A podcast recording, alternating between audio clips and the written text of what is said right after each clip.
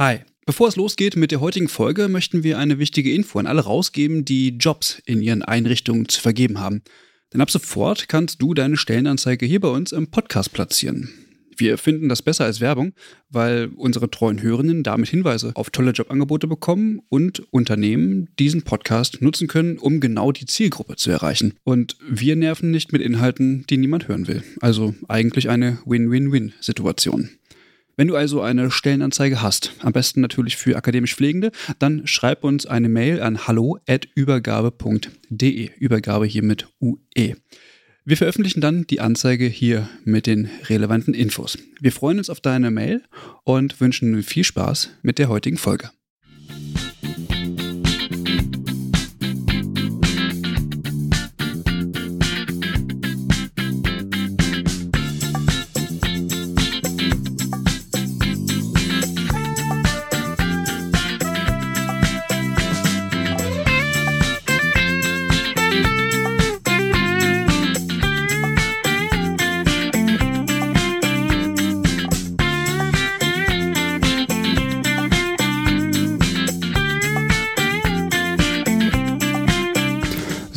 Hallo, eine neue Folge des Übergabe-Podcasts. Ähm, wir heißen alle äh, treuen Hörer herzlich willkommen und natürlich auch alle neuen Hörer. Ich sitze hier mit Alex, moin Und- moin.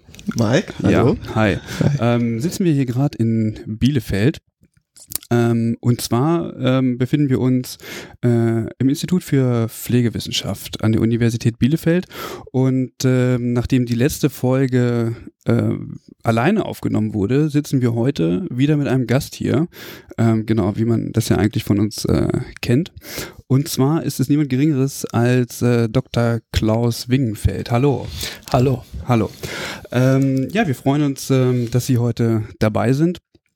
Und ähm, ich würde Sie äh, zu Beginn einfach kurz vorstellen.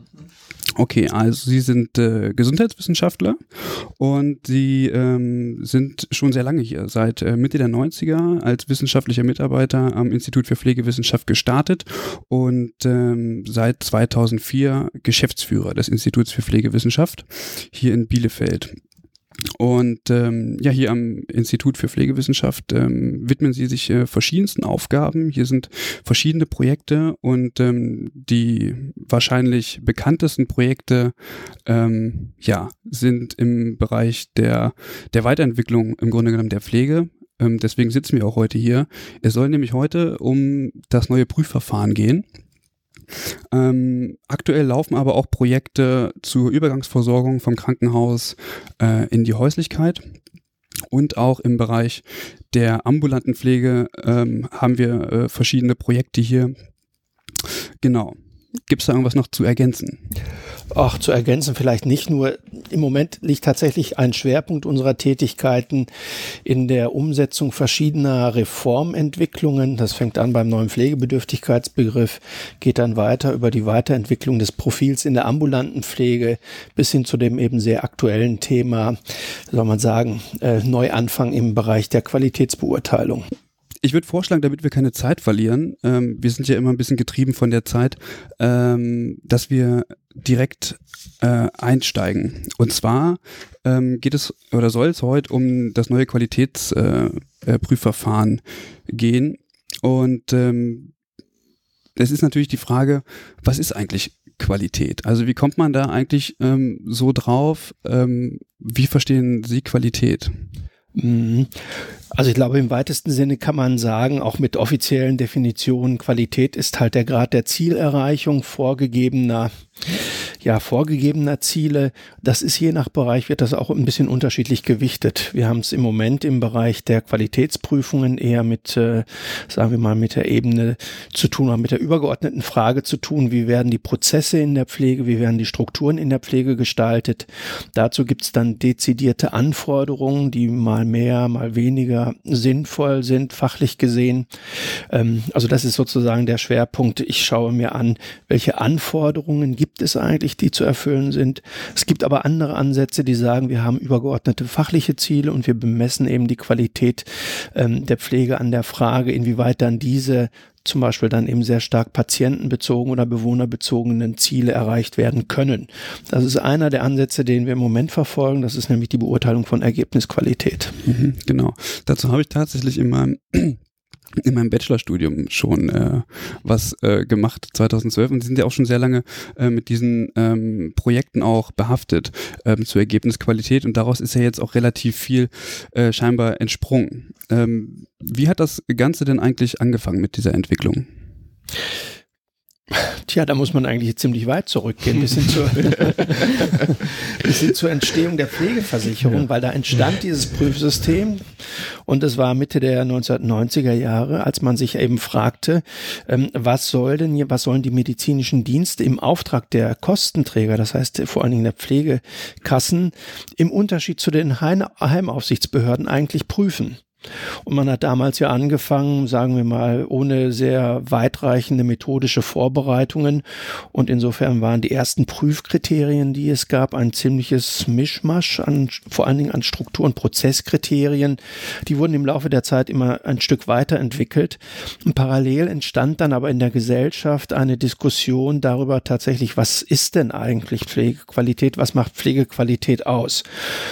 Und ähm, Charakteristisch war dann, das war zum Beispiel vor zehn Jahren wieder einmal so eine Phase, dass wir eine sehr kontroverse Diskussion über Qualität hatten, wo man in der Öffentlichkeit eben nicht so richtig unterscheiden konnte, sprechen wir hier von der Situation des Bewohners, Patienten, sprechen wir von Dokumentationsqualität, sprechen wir von der Erfüllung äh, von Anforderungen gegenüber der strukturellen Seite in den Einrichtungen.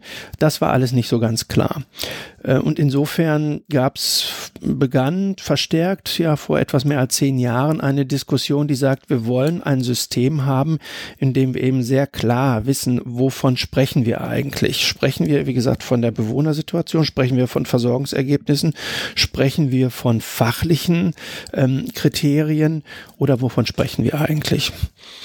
Damals äh, wurden verschiedene Akteure in der Pflege aktiv, unter anderem eben auch die Verbände, insbesondere die Verbände der freien Wohlfahrtspflege, sind damals auf die Politik zugegangen und haben gesagt, wir wollen ein System, in dem eben nicht mehr diese Schlagzeilen zu lesen sind, ähm, ja, es sieht ganz fürchterlich aus in den Heimen, sondern wir wollen tatsächlich eine, ja, wie soll man sagen, ja, später hat man gesagt, transparente Situation zur Qualität. Also wir wollen wirklich klar machen, was passiert in den Einrichtungen, ähm, und das, was es teilweise an Horrormeldungen in den Medien immer wieder gab, das sollte eben ein Stück weit zurückgefahren werden oder sagen wir mal an Bedeutung verlieren zugunsten einer eher rationaleren äh, Diskussion um Qualität.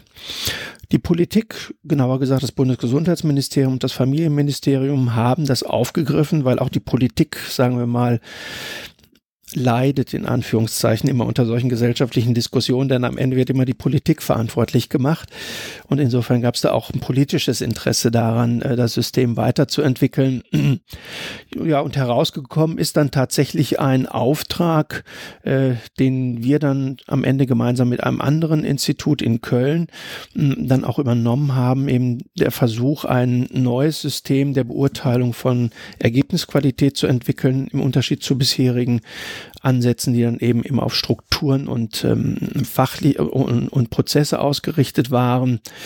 Es sollte dann tatsächlich ein Ansatz werden, bei dem die Frage, wie geht es dem Bewohner in diesem Fall, also für der Heimbewohner, ähm, das im Mittelpunkt steht.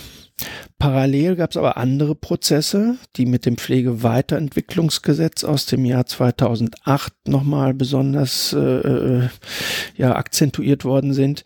Nämlich das Pflegeweiterentwicklungsgesetz hat damals ja festgelegt, dass zukünftig auch Qualitäts Prüfungsergebnisse veröffentlicht werden sollen. Und das führte natürlich dann zu einer sehr großen Veränderung und auch zu einer viel größeren Sensibilität gegenüber methodischen Fragen der Qualitätsbeurteilung, als es bislang der Fall war. Ähm, ja, dieses Gesetz hat uns dann die Pflegenoten beschert, die Transparenzvereinbarungen und die entsprechenden Berichte, äh, die dann eben in der Folgezeit immer stärker kritisch hinterfragt worden sind. Sie waren eigentlich von Anfang an umstritten, aber ähm, sagen wir mal, je mehr Erfahrungen man mit dem System hatte, umso schwieriger wurde es dann eigentlich, so dass die Frage, ja, wie kann man denn eigentlich das System weiterentwickeln? Wie kommen wir denn jetzt zu einem neuen Gesamt Gesamtkonzept zur Qualitätsbeurteilung, zu öffentlichen Qualitätsberichten? Das wurde eigentlich immer dringlicher. Ja. So, und ja, so landete man am Ende dann im Jahr 2015 nach verschiedenen anderen Versuchen, nämlich beim äh, 2015 deshalb, weil da wurde am Ende des Jahres das Pflegestärkungsgesetz 2 verabschiedet und das legte sehr konkret fest, wie das zukünftige System eben weiterentwickelt werden sollte. Mhm. Ja. Wobei die äh, Pflegenoten ja bisher, also zumindest darstellen, dass wir sehr gute Heime haben. Genau. Überaus. Sehr gute Heime. Genau. Naja, das Interessante ist mal, wenn man, wenn man sich mal anschaut, die Schlagzeilen in der Presse, zum Beispiel im Jahr 2007, also die Hälfte der Bewohner in den Heimen wird unzureichend ernährt beispielsweise und das mal dann die Pflegenot mal daneben liegt, die ja dann zwei, drei Jahre später da waren, das ist also nicht so richtig äh, ähm, übereinander zu bringen. Mhm. Genau. Mhm. Okay, also hat man auf Bundesebene eigentlich erkannt, okay, wir brauchen eigentlich ein anderes System, weil das aktuelle System eigentlich nicht die Wahrheit widerspiegelt nicht die Wahrheit widerspiegelt, aber auch, sagen wir mal, viele andere Fragen aufgeworfen hat. Zum Beispiel, es gibt ja diese berühmte Gesamtnote, Durchschnittsnote, mhm.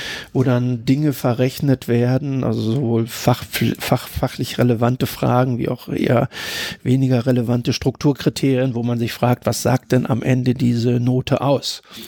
Hier in der Universität wissen wir zum Beispiel, wenn wir die Note 1,3 vergeben, mhm. das ist eine herausragende Leistung. Wenn wir jetzt in, den, in, diesen, in diesen Transparenzberichten aber die Note 1,3 lesen, was sagt die eigentlich? Damit ist man ja schon am, am Ende eigentlich. Also da ist man ja schon fast schlecht. ja, man ist schon fast schlecht. Na, aber vor allen Dingen, also wie gesagt, das System wurde ja auch geschaffen, um Menschen, die vielleicht theoretisch ähm, auf der Suche nach einer Einrichtung sind, um denen nochmal Handlungsorientierungen zu geben.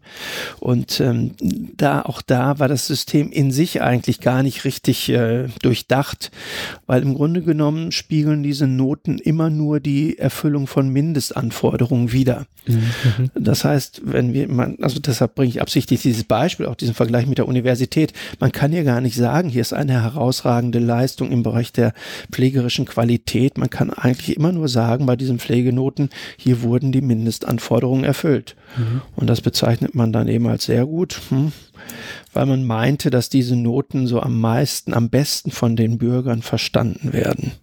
Okay. Weil sie jeder aus der Schule kennt. Ja. Genau. Ich glaube, das ist auch der größte springende Punkt, dass es halt die Mindestanforderungen sind. Und ja. oftmals wird so gesehen, ach, das ist ja super, sehr gut abgeschnitten. Also das ist mhm. ja ein äh, Altenpflegeheim mit super Reputation und super Ergebnisqualität mhm. und so, was ja eigentlich de facto gar nicht der Fall ist, was diese Noten eigentlich nicht abbilden.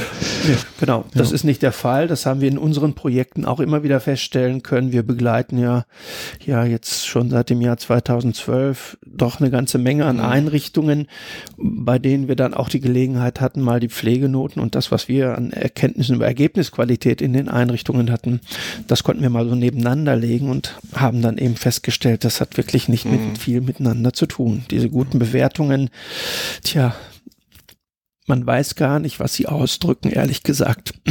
Also die Erfüllung von Mindestanforderungen auf der Prozessebene, aber das besagt mhm. überhaupt noch nichts zu der Frage beispielsweise, wie, wie gut geht's dem Bewohner? Mhm. Das ähm, ja. Ja, Hauptsache die Struktur passt, das Essen stimmt. ja, ja, die Dokumentation steht. Die Dokumentation. Die also Dokumentation steht, ja. Das, was gefordert wird im, genau. im Prüfkatalog, steht ja. auf jeden Fall in der Dokumentation. Genau. Ja. Aber es gab noch andere Probleme. Es gab auch das Problem, sagen wir mal, dass man das methodisch auch nicht so richtig in den Griff bekommen hat, weil in der Praxis sieht es dann bei den Qualitätsprüfungen ja häufig so aus, da ist dann ein oder zwei Bewohner sind in der Stichprobe des Prüfdienstes und bei denen wird dann äh, das war so immer das berühmte Beispiel, das Thema Kompressionsstrümpfe hm. beurteilt. So.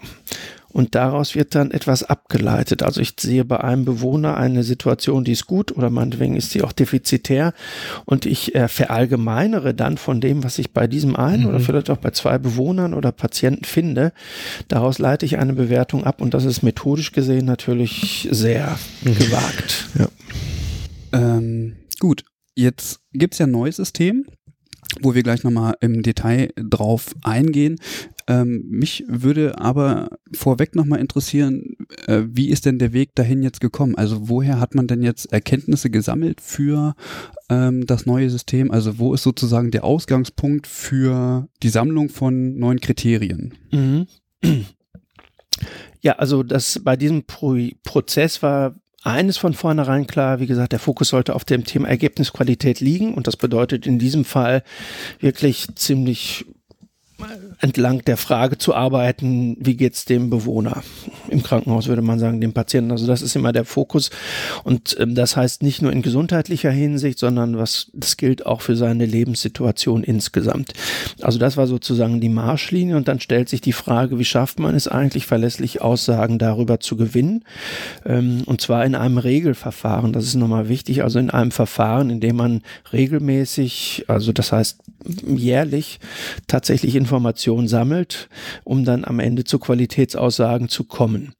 Dazu gab es international oder gibt es auch international einige Beispiele. Die Amerikaner, die haben, glaube ich, das meiste, die meiste Erfahrung mit solchen Systemen. Dort gibt es schon seit vielen Jahren ähm, einen sogenannten Pflegeheimvergleich, der eben auch mit Hilfe, also mit solchen Indikatoren für Ergebnisqualität arbeitet. Die Holländer hatten mal ein ähnliches System. Es gibt in anderen Ländern vergleichbare Indikatorenansätze, die aber immer unterschiedlichen Zielsetzungen dienen. Zum Beispiel in Australien äh, gab es damals, als wir das, äh, den Ansatz entwickelten, auch einen Indikatorenansatz, ähm, der diente aber gar nicht zur Beurteilung der einzelnen Einrichtungen, sondern eher der Beurteilung der Frage, wie gut ist denn unser Gesundheitssystem eigentlich aufgestellt? Also mhm. da hat man solche Kennzahlen. Einen größeren Fokus nochmal gesetzt. Genau. Mhm. Ja, gut, also wir hatten solche ähm, Vorbilder in Anführungszeichen. Und dann ist, stellt sich natürlich immer die Frage, was davon ist in Deutschland über, zu übernehmen, beziehungsweise was, was ist auf die deutsche Situation auch anwendbar. Und damals haben wir dann auch sehr intensiv mit knapp 50 Einrichtungen zusammengearbeitet. Das heißt, da versucht mit diesen Einrichtungen in ein Gespräch zu kommen und zu fragen, was ist denn aus eurer Sicht ähm, das, was etwas über eure Ergebnisqualität aussagt. Und das war ein wechselhafter Prozess, äh, in dem wir dann eben immer wieder methodisch prüfen mussten, was ist tragfähig, indem wir dann aber auch zum Beispiel prüfen mussten, was können die Einrichtungen leisten, wenn es um die regelmäßige Ergebniserfassung geht, weil man muss Informationen bereitstellen, die nur die Einrichtungen bereitstellen können. Das ist ein Aufwand. Ja, und so schälte sich dann eben auch am Ende eine ganz bestimmte Art von äh, Indikatoren heraus, ähm, die wir dann fürs Regelsystem empfohlen haben. Und das sind die Indikatoren, die wir, über die wir jetzt auch im Augenblick sprechen, bezogen auf die Einführung. Wir haben damals aber auch nochmal andere, wie soll man sagen, Module eines Gesamtsystems entwickelt, zum Beispiel eine Bewohnerbefragung, die ganz interessant war, aber sehr aufwendig war. Also weil es handelte sich dabei nicht um eine rein standardisierte Befragung, sondern eher um eine halb standardisierte Befragung, was dann dazu führte, dass äh, das eher Bewohnerinterviews waren, die eben sehr zeitaufwendig sind. Den Bewohnern hat es meist viel Spaß gemacht, mhm. auch den Mitarbeitern, die das durchgeführt haben. Ja. Nur als Regelverfahren kann, mhm. kann man das eigentlich nicht umsetzen. Mhm. Ja. Okay. Sie haben jetzt viel über, über Indikatoren gesprochen. Ähm, was sind denn überhaupt Indikatoren? Also, dass wir erstmal ähm, mhm. verständlich veranschaulichen, auf welcher Basis das Ganze stattfindet. Ja, man sagt Indikatoren oder Kennzahlen. Ähm, Konkret hat man, also in dem Konzept, das wir entwickelt haben, kann man sich da Prozentanteile vorstellen. Vielleicht am, am ehesten, dass man, man schaut sich dann eben die Bewohner einer Einrichtung an oder bestimmte Bewohnergruppen einer Einrichtung und dann hat man am Ende zum Beispiel die Aussage, wir haben 20 Prozent der Bewohner, die mobilitätsbeeinträchtigt sind, die innerhalb eines halben Jahres einen neuen Dekubitus entwickelt haben. Das ist so ein Beispiel für einen Indikator. Also Also wir sprechen von Kennzahlen, die meistens eben, oder nee, in unserem Ansatz, die durchgängig Bewohneranteile beschreiben. Und diese Anteile vergleichen wir dann eben mit den Anteilen anderer Bewohner. Und so kommt dann eine vergleichende Qualitätsbeurteilung zustande. So funktioniert das in etwa. In Wirklichkeit ist es noch viel komplizierter, weil um diese Vergleichbarkeit herzustellen, muss man verschiedene Gruppendefinitionen, Ein- und Ausschlusskriterien mhm. ähm, dann auch nochmal festlegen. Mm, das ist sozusagen dann der, der methodische, etwas aufwendigere Teil. Aber im Grundsatz geht es immer um die Frage, zu in, in, ja, zu, in, inwiefern positive oder negative Versorgungsergebnisse erreicht wurden. Ähm, also im Idealfall hat man zum Beispiel ein positives, um bei dem Beispiel zu bleiben, ein positives Versorgungsergebnis. Kein einziger Bewohner entwickelt einen neuen Dekubitus in einer Einrichtung. Solche Einrichtungen gibt es auch. Da würde man dann eben sagen, gute Ergebnisqualität und ähm, das ist aber eigentlich eher der Ausnahmefall. Das heißt, man hat immer so, zurück zum Anfang, einen gewissen Zielerreichungsgrad. Bei den Indikatoren bildet sich das dann eben sehr stark ab. Manche Einrichtungen sind eben nah an den guten Ergebnissen, andere haben teilweise doch etwas sehr ernüchternde Ergebnisse auch vorzuweisen. Und ähm, die Erhebung der Indikatoren obliegt ja dann erstmal den Pflegenden der ja. jeweiligen Einrichtung. Mhm. Und das wird dann später sozusagen genau. geprüft. Mhm. Ja, das ist nochmal eine Besonderheit, wenn man Ergebnisqualität auf diese Art und Weise seriös erfassen will, dann muss man ein paar Anforderungen beachten und eine Anforderung lautet zum Beispiel, man braucht eine Vollerfassung der Bewohner. Das heißt, man braucht, man kann nicht mit Stichproben arbeiten, wie zum Beispiel bei Qualitätsprüfungen, sondern man muss alle Bewohner einbeziehen, sonst wird das Ganze so ungenau, dass man eigentlich nicht seriös von einer vergleichenden Qualitätsbeurteilung dann sprechen kann. Also dann wird das eigentlich von vornherein nicht funktionieren. Also das ist einmal die methodische Anforderung, aber dann gibt es noch eine, wie soll man sagen, fachpolitische Überlegungen dabei.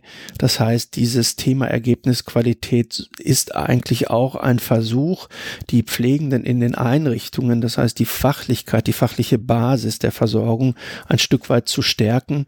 Ähm, und zwar so, indem dann eben quasi die Mitarbeiter selbst, das, darauf läuft es am Ende hinaus, auch ihre eigenen Versorgungsergebnisse erfassen.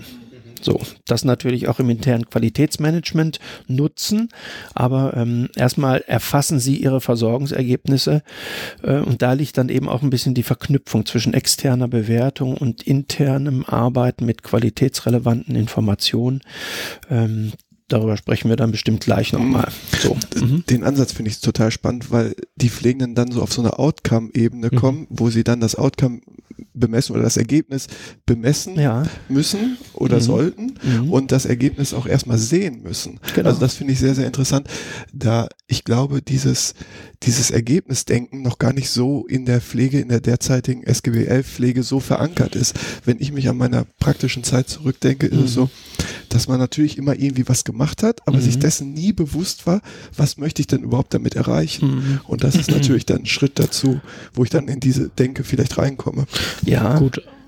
Aber wenn ich da, ähm, da fängt ja, also wenn du deine Pflegeplanung ja sozusagen ähm, erarbeitest und ähm, die eigentlich auch gut pflegst, ähm, müsstest du auch rein theoretisch ähm, immer diese, diesen ganzen Prozess immer mitplanen, ja, oder ja, nicht? Also ja, natürlich. Rein also theoretisch. Im gesehen, besten Fall müsste ich irgendwie Ziele planen und mir Gedanken darüber genau. machen. Und, aber was, was das Ergebnis also ich glaube, das ist ähm, für die Praxis ist das erstmal ist das erstmal fern. Also naja, aber sagen wir mal, da wollen wir wieder hin, mhm. wenn ich das mal so sagen. Ja, ja, absolut. Weil eigentlich muss man ja sagen, die Erfassung von Ergebnissen, die Beurteilung von Ergebnissen ist Teil des Pflegeprozesses. Also eigentlich selbstverständlich. Ähm, und die Frage ist dann schon, wie kann ich das in der Praxis umsetzen? Und wir haben in Deutschland aber leider nun mal eine Situation, wo tatsächlich so ein, zum Beispiel der Evaluationsschritt im Pflegeprozess, also wo man eigentlich sich Ergebnisse anschauen soll, wie wird es in der Praxis gemacht? Also in den meisten Einrichtungen schaut man sich dann die individuelle Maßnahmenplanung an. Stimmt das noch so ungefähr Pi mal Daumen? Und wenn sich die Situation des Bewohners nicht verändert hat, dann schreibt man sie fort. Ja, das ja. ist dann ja. die Evaluation. Es ist also nicht eben das, was, was es sozusagen aus, aus aus einer rein fachlichen Perspektive eigentlich sein sollte, dass man mal innehält, reflektiert, welche, wo, wo stehen wir denn oder beziehungsweise wo steht der Bewohner? Ähm, was bedeutet das jetzt eigentlich, äh, dieser, äh, zum Beispiel, wenn sich Mobilität verändert hat oder wenn bestimmte Risiken aufgetreten sind, was bedeutet das eigentlich? Wie reagieren wir darauf? Aber dieser Prozess, ich glaube, so war jetzt auch die Idee von Ihnen, den gibt es tatsächlich nur noch selten in der Praxis. Ja, ne? Genau. Ähm, wir hatten das in der letzten Folge auch besprochen, ähm, da ich, also da ich so ein bisschen das amerikanische System kenne und mir das im Januar nochmal in den stationären Pflegeheimen dort angeguckt habe, ähm, ist das immer, also das ist auch wirklich der gefühlte Unterschied, den ich immer erlebe, dass die Amerikaner sehr auf der Outcome-Ebene mhm. denken und halt gucken, null genau. Prozent Dekubitus, wir haben so viel Antipsychotika-Gabe und so weiter. Und diese Denke erlebe ich in Deutschland fast gar nicht mehr. Oder mhm. überhaupt nicht mehr. Mhm. Ja. Mhm. Genau. Ja, aber das hat, kann man sich überlegen. Und das ist, das ist im Moment das Spannende eigentlich, wie, wie reagiert auch zum Beispiel die Berufsgruppe auf diese Veränderung. Viele sind, oder nicht viele, aber doch einige sind ein bisschen skeptisch. Das heißt, sie wissen auch nicht, was bedeutet das eigentlich. Aber wenn man einmal schaut in die, in die, in die USA, was, was, was bewirkt das auch so in, an der Haltung der Mitarbeiter, da muss man schon sagen, das sind auch sehr positive Effekte. In Deutschland hatten wir bislang ein bisschen den umgekehrten Prozess. Also was bewirken eigentlich diese Transparenzkriterien ähm, ja an, in der Haltung der Mitarbeiter, äh, nämlich dass sie sich, dass für sie Qualität etwas Äußerliches ist, dass sie es so erleben, hier kommt ein externer Prüfdienst, der arbeitet mit ja mehr, mal weniger, mal, mal mehr sinnvollen Kriterien. Das, damit wird meine Arbeit bewertet. Und so macht sich in Deutschland schon ein bisschen die Mentalität breit. Qualität ist etwas, was die Prüfdienste betrifft. Und es ist auch etwas, was uns im Alltag eher belastet und nicht, was, sagen wir mal, zur Fachlichkeit dazu mhm. gehört. Ne? Genau. Und ich glaube fast, das hat auch dazu beigetragen, dass die Pflegedokumentation so ein bisschen einfach das Qualitätsinstrument auf einmal geworden ist, was man immer mit der MDK verknüpft und denkt, ich dokumentiere ja sowieso nur für die Prüfinstanz und nicht, um den Pflegeprozess zu gestalten. Mhm. Und da genau. denke ich, vielleicht kann das auch ein bisschen mit den Indikatoren einen anderen Weg einschlagen. Ja, ja. genau. Das ist zumindest mit einer, eines der Ziele, die wir damit verfolgen und teilweise, das sehen wir auch in den Projekten, die wir durchgeführt haben. Also in dem Moment, wo man den Mitarbeitern, den Fachkräften wirklich auch eine aktive Rolle wieder in, in, in der Auseinandersetzung mit Qualität gibt, ähm, da fangen sie auch wieder an, anders mit Qualität umzugehen und da auch wird, und diese Rolle auch wieder anzunehmen. Ne? Das äh, ist eine ganz schöne Entwicklung in den Projekten. Ja, gut. Ja, geht jetzt ja. eben nicht mehr darum, dass der Speiseplan ausgehangen ist. Ja, äh, genau. Sondern ja. man schaut mhm. sich jetzt wirklich mal Schriftgröße den, den 26. Genau, man guckt sich jetzt einfach mal den, den, den Gegenstand der eigentlichen Pflege an. Mhm. So, und genau. ich glaube, dass es dann auch keinen Grund mehr zum Meckern gibt, wenn es immer heißt, ja, Hauptsache der Speiseplan hängt, aber äh, was mit den Bewohnenden passiert, dass ähm, ähm, das wird eben nicht gesehen und nicht honoriert so, ich arbeite ins Leere. Und das mhm. passiert jetzt nicht mehr, weil jetzt genau, genau. Die, die Tätigkeit sichtbar wird. Genau. Welche Indikatoren werden denn eigentlich angewendet? Also für welche hat man sich denn jetzt endlich entschieden? Also man hat jetzt weitestgehend den Ansatz übernommen, den wir damals entwickelt haben. Das bedeutet, von der inhaltlichen Seite her gibt es einen ganz großen Schwerpunkt ähm, beim Thema Erhalt der Selbstständigkeit. Also es reicht vom Erhalt der Mobilität bis dann eben auch zum Erhalt der Selbstständigkeit bei der Gestaltung des Alltagslebens.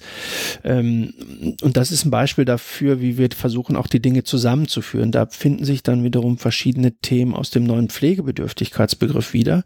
Das heißt, dass Mobilität Qualitätsverständnis, was wir jetzt bei den Indikatoren haben, äh, das ist äh, quasi eins zu eins das Verständnis, was jetzt auch im Rahmen des neuen Pflegebedürftigkeitsbegriffs auch eine Rolle spielt. Ähm, und insofern müsste das den Mitarbeitern auch ein bisschen vertraut sein inzwischen. Also das ist ein ganz großer Bereich, Erhalt der Selbstständigkeit. Ähm, ein zweiter Bereich betrifft das Thema Schutz vor Risiken und Gefährdungen. Da finden wir dann so klassische Themen wie Dekubitusentstehung, unbeabsichtigten Gewichtsverlust oder eben auch Sturzverletzungen.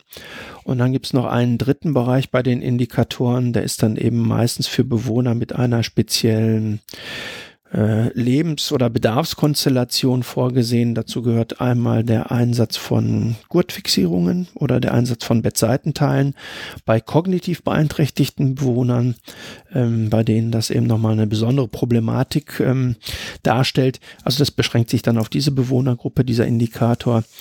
Und dann haben wir noch zwei Themen, bei denen wir ja leider keine echten Indikat also Ergebnisindikatoren verwenden können, sondern nur Hilfskonstruktion. Das ist einmal das Thema Schmerz und einmal das Thema Unterstützung im Rahmen des Heimeinzugs. Mhm. So, und das ist so in etwa das Spektrum, ja.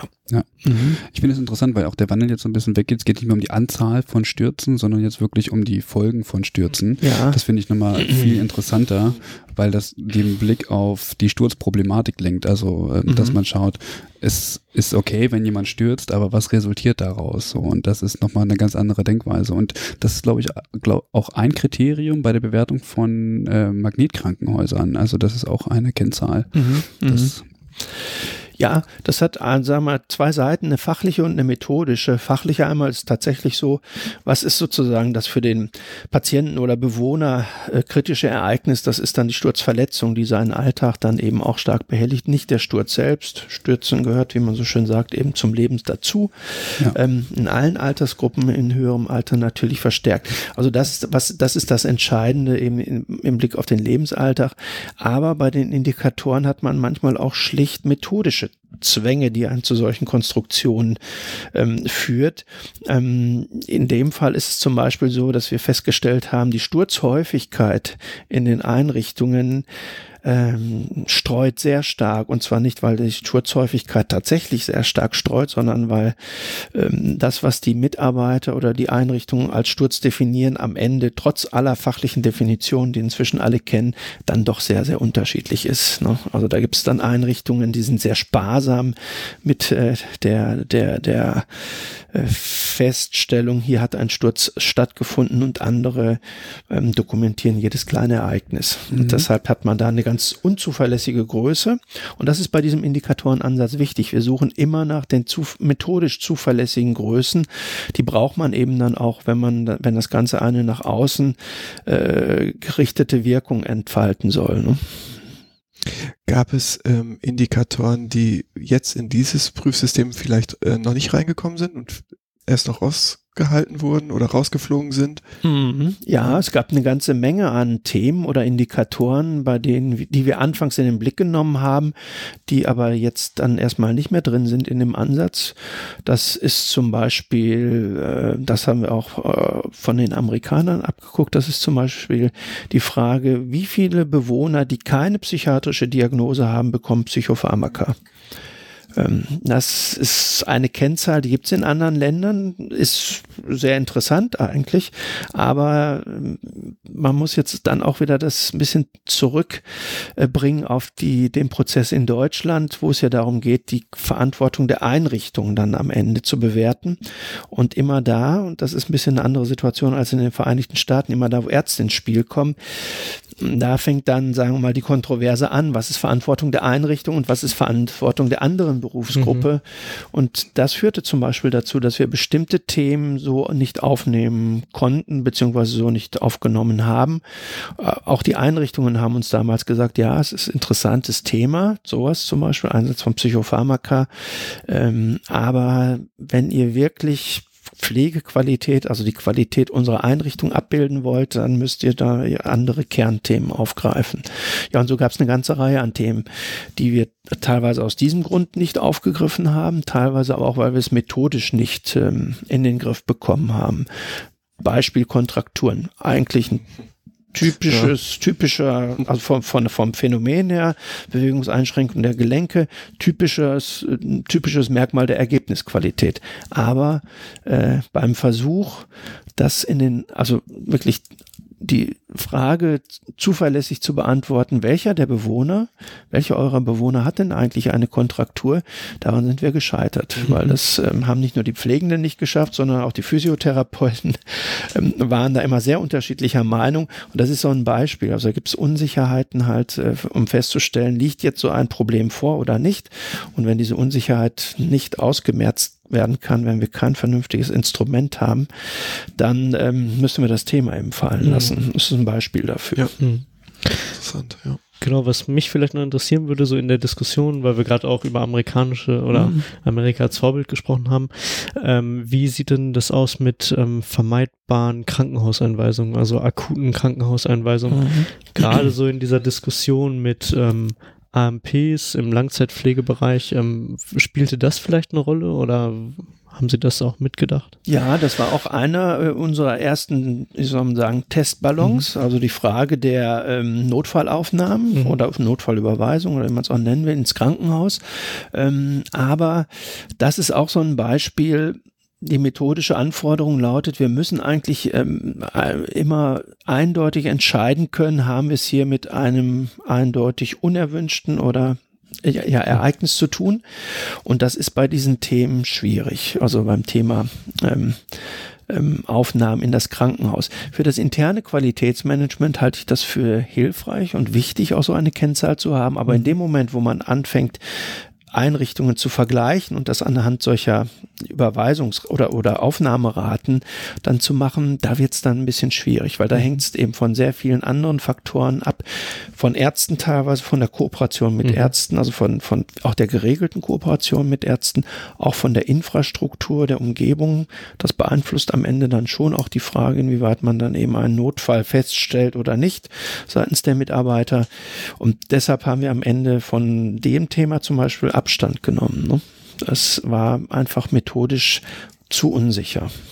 Das bringt mich wieder auf den, auf den Gedanken, ähm, wieder Frau Bienstein mit ihrer, mit ihren Erkenntnissen, dass Bachelor-Absolventen im Langzeitpflegebereich ähm, die wieder oder die überhaupt die Einweisungsrate ins Krankenhaus ähm, reduzieren kann wenn man jetzt so eine Kennzahl hätte und man sieht, okay, die ist zu hoch, dann hat es ja tatsächlich auch was damit zu tun, dass man mal intern gucken muss, wie ist denn hier eigentlich die Qualifikation meiner Mitarbeitenden? Also natürlich ist das Problem, okay, wir, es ist keine Kennzahl, die sich knallhart messen lässt und damit natürlich auch nicht vergleichbar im, äh, gegenüber anderen äh, Einrichtungen ist, aber nichtsdestotrotz könnte es nochmal ein Hinweis darauf sein, ähm, zu gucken, wie ist dann eigentlich meine Belegschaft so äh, aufgestellt wird aber von so vielen Faktoren noch mit beeinflusst, Natürlich. dass ich, also das ist ja fast mhm. unmöglich. Ähm, was mir noch eingefallen ist zu den Indikatoren, Sie haben jetzt erzählt, dass ähm, Sie sich mit Pflegeheimen äh, ausgetauscht haben und mit den Pflegenden. Ähm, ist in irgendeiner Weise auch die Perspektive der Pflegebedürftigen mit in die Indikatoren reingeflossen? Man weiß mhm. ja, dass, oder was heißt man weiß ja, was ich gehört habe, ist oft, dass Pflegebedürftige halt nach anderen Sachen halt die Qualität bewerten, als jetzt professionell Pflegende oder Pflegeheimbetreiber. Mhm. Und ähm, ist dort auch irgendwie noch so ein Part in den Indikatoren, dass man sagen kann, das haben nochmal Pflegebedürftige aus Ihrer Sicht genannt? Mhm. Naja, das war damals der Versuch, eben diese Bewohnerbefragung mit oh, okay. einzubeziehen. Also die war ursprünglich Teil des Gesamtansatzes. Mhm. Eigentlich hatten wir sogar vier Bausteine. Also einmal diesen, also das, was wir jetzt diskutieren, die sogenannten gesundheitsbezogenen Indikatoren, dann eine Bewohnerbefragung, eine Angehörigenbefragung und dann noch als einen vierten Baustein, es war keine echte Ergebnis Lebensqualität, ähm, das war eine Erfassung der Teilnahme der Bewohner an Aktivitäten. Okay. So, also das war ein, als Gesamtansatz fanden wir damals jedenfalls relativ rund, aber nicht alles, was wir damals eben gemacht haben, eignet sich dann für den Routinebetrieb der Qualitätsbeurteilung. Ja. Aber das war der Versuch eben nochmal, um auf die Frage zurückzukommen, die Bewohnerperspektive dann einzubeziehen. Vor allem im Heimbereich hat man eben die Schwierigkeit, dass bei zwei Dritteln der Bewohner ungefähr halt äh, aufgrund der kognitiven Beeinträchtigung so ganz äh, die direkte Einbeziehung der, der, der Perspektive schwierig ist. Mhm. Da muss man andere Wege versuchen zu gehen und wie gesagt, vieles ist dann für das Regelverfahren eben auch nicht unbedingt geeignet. Ähm dann schließt sich die Frage an, wie wird das denn jetzt eigentlich erhoben? Also wir haben jetzt festgestellt, okay, wir haben Indikatoren ähm, und wie werden die jetzt tatsächlich erhoben innerhalb der Einrichtung? Wie soll das funktionieren? Also ja, es gibt dann eine sogenannte Ergebniserfassung, so heißt es. Das bedeutet, dass die Einrichtung bzw. die Mitarbeiter der Einrichtung bestimmte Informationen ähm, über die Bewohner erfassen. Das sind teilweise Informationen, die haben die Einrichtungen heute routinemäßig, ähm, auch in ihrer Pflegedokumentation. Das sind zum Beispiel, bleiben wir mal beim Thema Dekubitus, ähm, ist zum Beispiel die Frage, ist in den letzten sechs Monaten ein Dekubitus entstanden. Das müssen die Mitarbeiter eigentlich wissen. ähm, muss, muss, auch dokumentiert sein ja. übrigens. Ja. Ähm, was war das für ein Dekubitus? Also Dekubitus-Kategorie. Wo ist der entstanden? Im Krankenhaus oder in der Einrichtung? Und ähm, also so gibt es eine Reihe an Informationen, die sind eigentlich da und die werden dann in regelmäßigen Abständen dann quasi zusammengestellt. Ähm, das ist ein Teil der Information. Es gibt aber andere Informationen, die sind ähm, für die meisten Einrichtungen, für den ganz großen Teil der Einrichtungen würde ich sogar sagen, äh, neu. Das ist zum Beispiel die kriteriengestützte Einschätzung der Mobilität oder der Selbstständigkeit. Das heißt, neben dieser, sagen wir mal, rein Informationserfassung, Informationserfassung von dem, was schon da ist, wird dann eben auch eine Einschätzung, eine aktuelle Einschätzung zum Beispiel der Mobilität des Bewohners durchgeführt oder der Selbstständigkeit im Bereich der Selbstversorgung. Ähm, das ist das, was für die Einrichtung, für die Mitarbeiter wirklich neu ist also an, auch an Zusatzaktivität äh, dann nochmal gefordert ist. Wir verwenden dabei die, äh, äh, sagen wir mal, einige Bausteine aus dem neuen Begutachtungsverfahren. Und das heißt, dass die Mitarbeiter Teile von dem machen, was auch im Rahmen der Begutachtung eigentlich stattfindet. Also sie versuchen systematisch dann eben anhand vorgegebener Kriterien die Mobilität einzuschätzen. Und dann vergleichen wir zum Beispiel bei der Mobilität, wie war die Mobilität vor sechs Monaten, wie ist sie heute? Und ähm, dann sehen wir, hat sich die Mobilität verschlechtert oder blieb sie erhalten? Und in dem Fall sprechen wir eben von einem positiven Versorgungsergebnis, wenn es gelungen ist, die Mobilität zu erhalten. So. Mhm. Ähm, wird da zu der Verwendung von Assessments geraten oder geht es da eher auf die klinische Einschätzung anhand der Definition von Mobilität zum Beispiel? Hm, ja, wir benutzen wirklich eins zu eins das äh, Instrument aus dem, also ein Modul ist das mhm, ja okay. mit fünf Kriterien ja. aus dem neuen Begutachtungsverfahren. Ja, okay. mhm. Das wird dabei einfach ja, verwendet. Okay. Ne? Ja. Mhm. Es muss auch einheitlich sein, weil wenn man keine einheitlichen Methoden verwendet, dann kann man es eigentlich am Ende gar mhm. nicht mehr vergleichend beurteilen. Im Grunde genommen hängt alles zusammen, also man findet alles irgendwie wieder ja, also wir haben, eigentlich haben wir, ja, wir hatten auch so wenig Zeit. Ähm, wir haben manches vielleicht ein bisschen neu ausgerichtet, aber man muss dann eben auch da die Methoden verwenden, mhm. die sich eignen und ähm, und die auch vorhanden sind, die auch schon im, im Idealfall auch schon evaluiert worden sind. Nur sonst dauert so ein Prozess wirklich sehr, sehr lange. Mhm. Ähm, genau, für die rein praktische Umsetzung mhm. ähm, Denken Sie, dass es äh, relativ einfach umsetzbar ist oder dass die Mitarbeiter ähm, vielleicht nochmal besondere Schulungen benötigen oder ähm, mhm.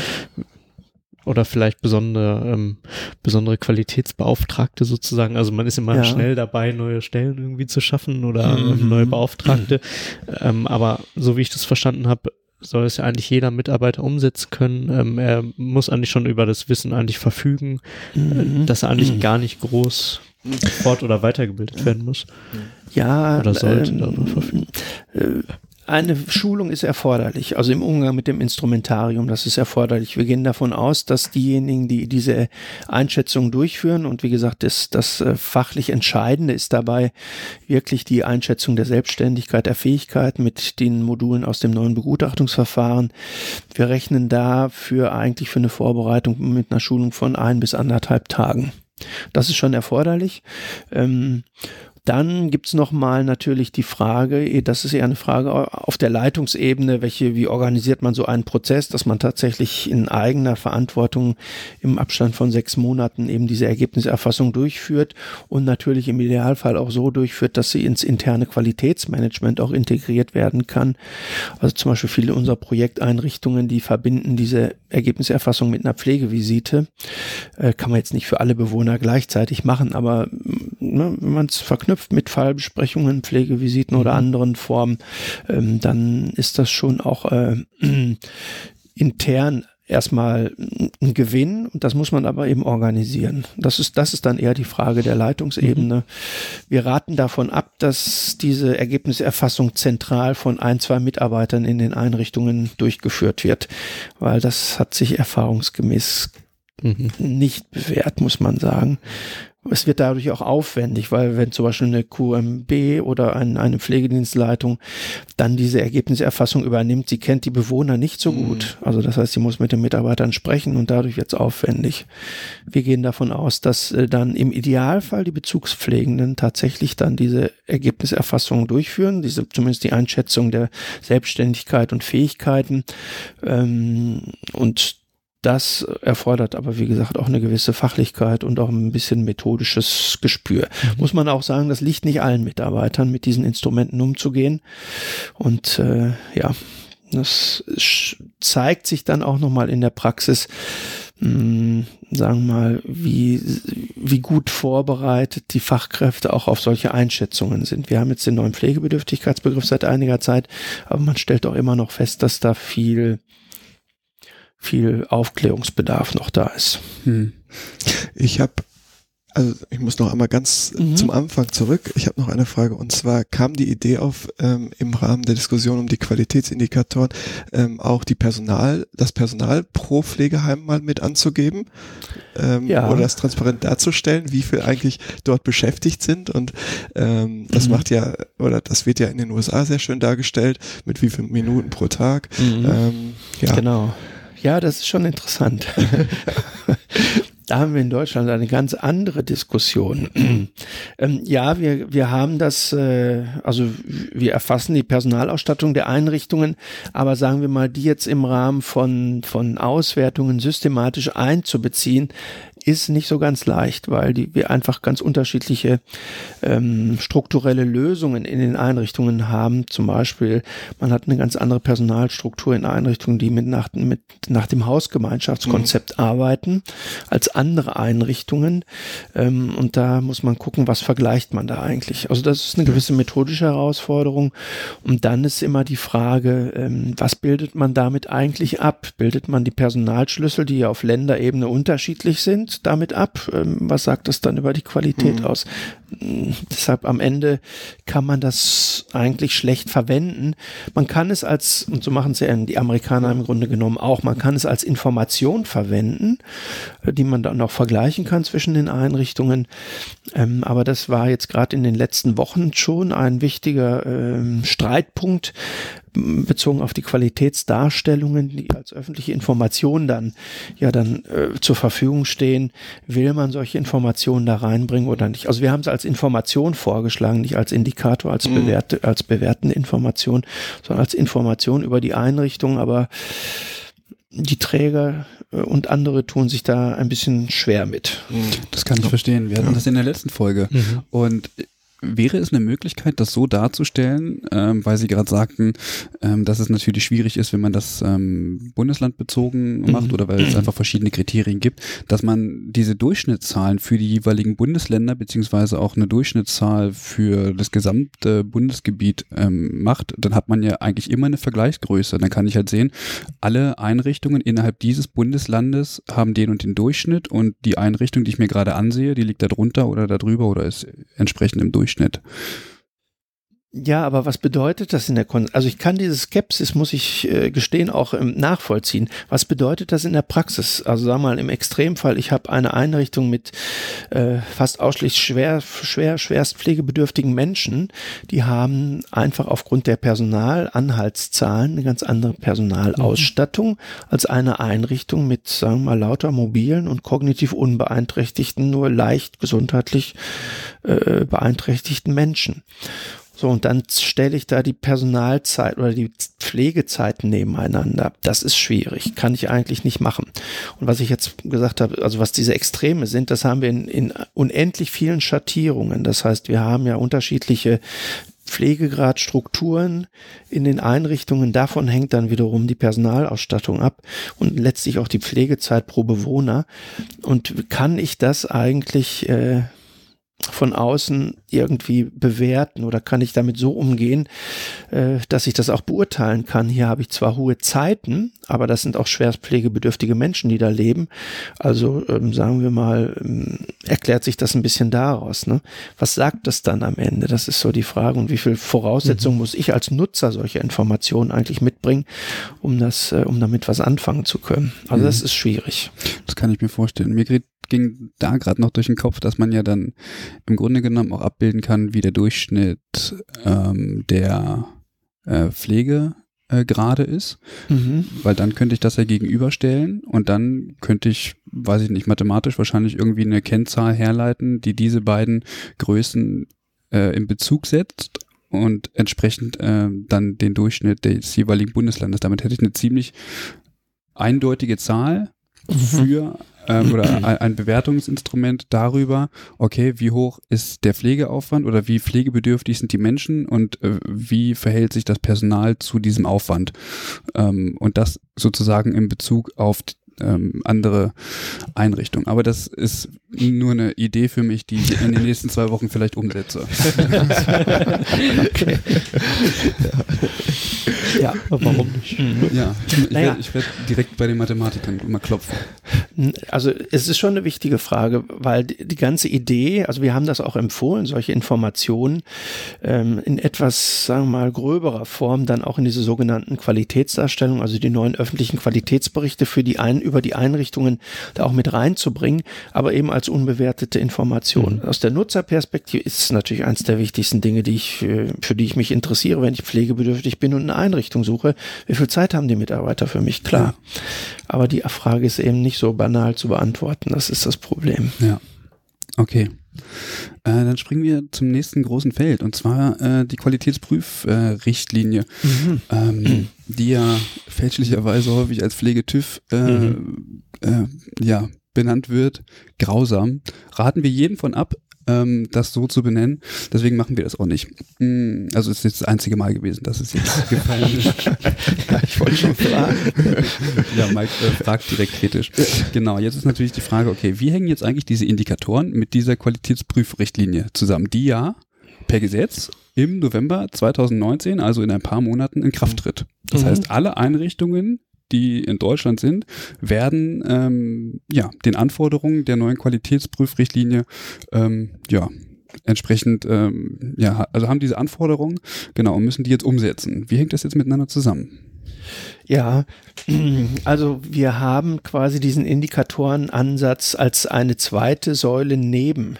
Wir sehen den als zweite Säule neben den Prüfungen und zwar eben als etwas, was dann unabhängig von den ähm, Kostenträgern und auch von den Prüfdiensten, ähm, also äh, an Qualitätsbeurteilung stattfinden kann. Also das ist die Idee dabei, dass man irgendwann in ferner Zukunft, das vielleicht so wie es ein bisschen in den USA eben gelaufen ist, dass man das so stark ins Innere der Einrichtung ähm, ähm, äh, integriert hat, dass man da quasi eine ganz stabile Säule des internen Qualitätsmanagements hat, aus dem eben dann auch wirklich verlässliche Qualitätsbeurteilungen heraus äh, generiert werden können. Das ist jetzt der Versuch, einen Einstieg eben in dieses System mit den zwei Säulen hinzubekommen. Die externen Qualitätsprüfungen wird es aber weitergeben, also mhm. diese bislang einzige Säule in, in, der Qualitätsbeurteilung. Aber die wird auch auf eine neue, die, die werden auch auf no, methodisch und inhaltlich auf eine neue Grundlage gestellt. Kommen wir vielleicht gleich nochmal dazu. Ähm, aber die Idee ist es eben, dass wir auf der einen Seite externe ähm, Ergebnisse haben und auf der anderen Seite eben quasi aus dem internen Qualitätsmanagement heraus diese Qualitätsbeurteilungen ähm, heraus entwickeln, die dann aber eben auch so belastbar sein sollen, dass man sie nach außen vorzeigen kann. Das ist das Wichtige dabei. Manche sagen, na ja, dann machen wir doch da eine Übung für das interne Qualitätsmanagement heraus. Aber die Grundidee besteht schon darin, dass die Einrichtung, die Mitarbeiter selbst ihre Qualität, also ihre Ergebnisse erfassen und damit eben, wie gesagt, eine aktivere Rolle in dem ganzen Spiel übernehmen als bisher und dass es nicht immer als etwas rein äußerliches verstanden wird. So. Mhm. Gab es da in der Umsetzung ähm, Vorbehalte, dass Pflegende auf einmal selber mhm. das vielleicht auch erfassen? Also wurde das diskutiert, ob nicht einfach von außen lieber etwas geprüft werden sollte, anstatt dass Pflegende auf einmal selber ihre Ergebnisse erfassen? Ja, es gab teilweise reflexartige Reaktionen, die sagten, ach, wenn die Einrichtungen selbst ihre Ergebnisse erfassen, das kann man doch sowieso nicht für bare Münze nehmen. Also das gab es schon als Reaktion oder eine andere Reaktion, weil das können die Pflegenden doch gar nicht. Also dazu sind sie doch viel zu wenig fachlich vorbereitet. Also was echt eine Beleidigung ist, finde ich, für den mhm. ganzen Berufsstand. Ähm, also diese Vorbehalte gab es.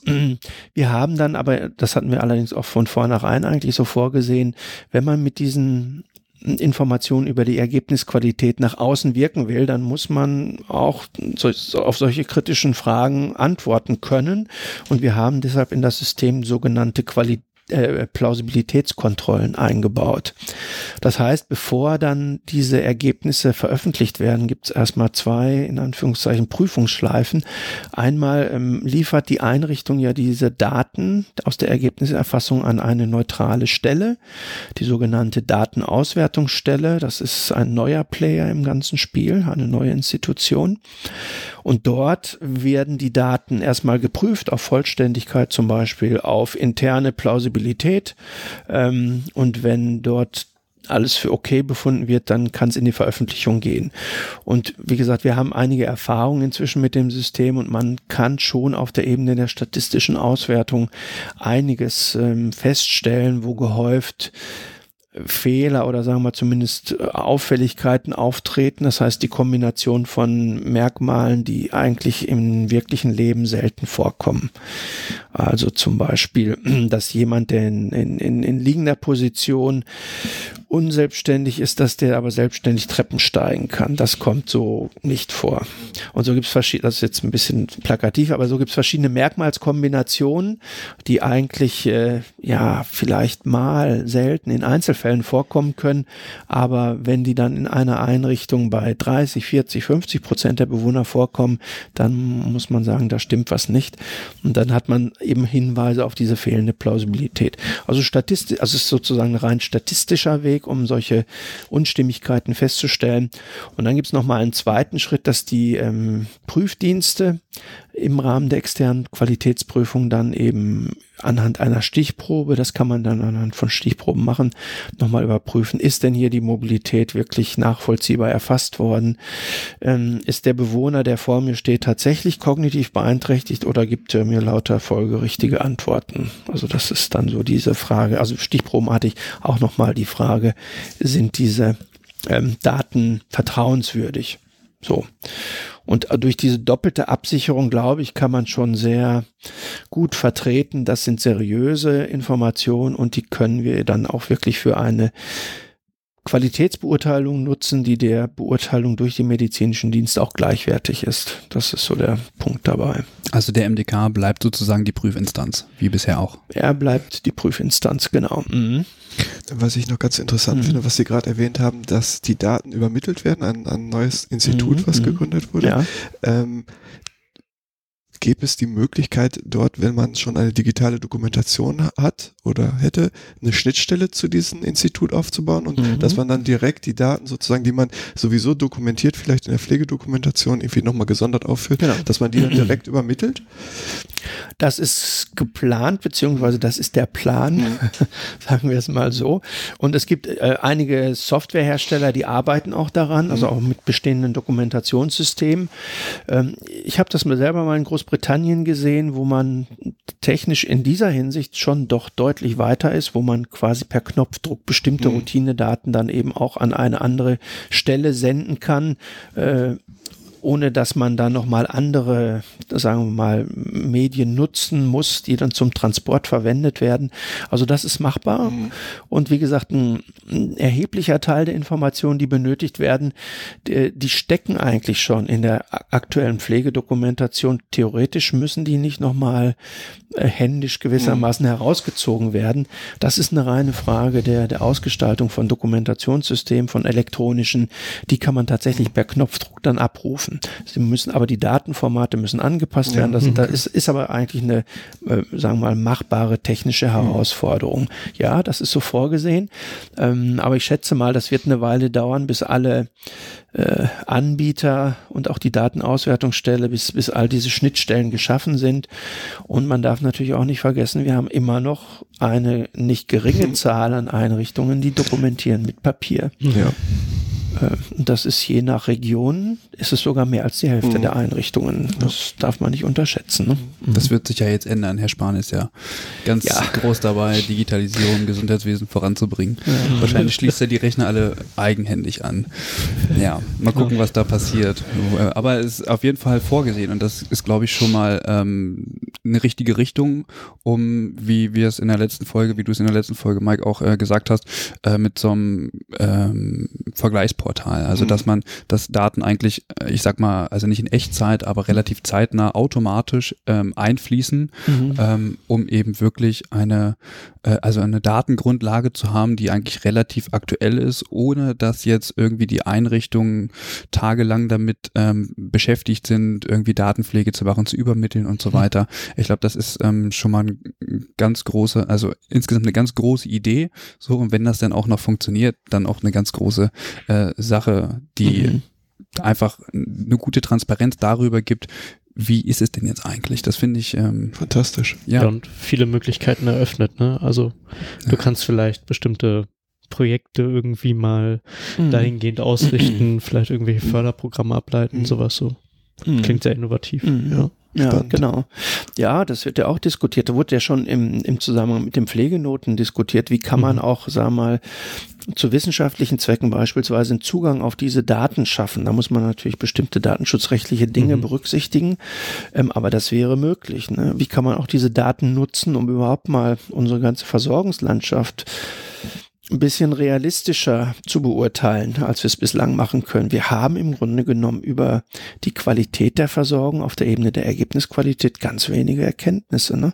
Also dadurch entsteht jetzt erst erstmals, kann man sagen, die Möglichkeit, mal für das gesamte Versorgungssystem und nicht nur für einzelne Einrichtungen mal abzubilden, ja, wo stehen wir denn so beim Thema zum Selbstständigkeitserhalt? So, das ist schon sehr spannend. Ja, es könnte sogar dazu führen, dass es äh, so einen marktregulierenden Mechanismus ähm, herbeiführen könnte.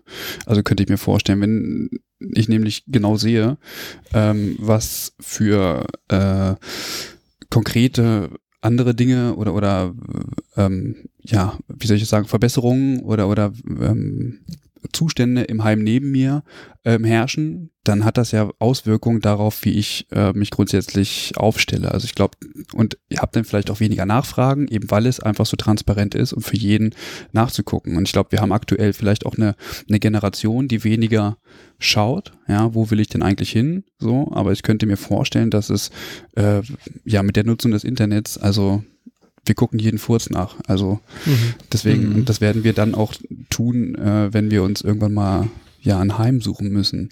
Und dann entscheide ich mich eben für das Heim, wo ich sage, da kann ich hingehen.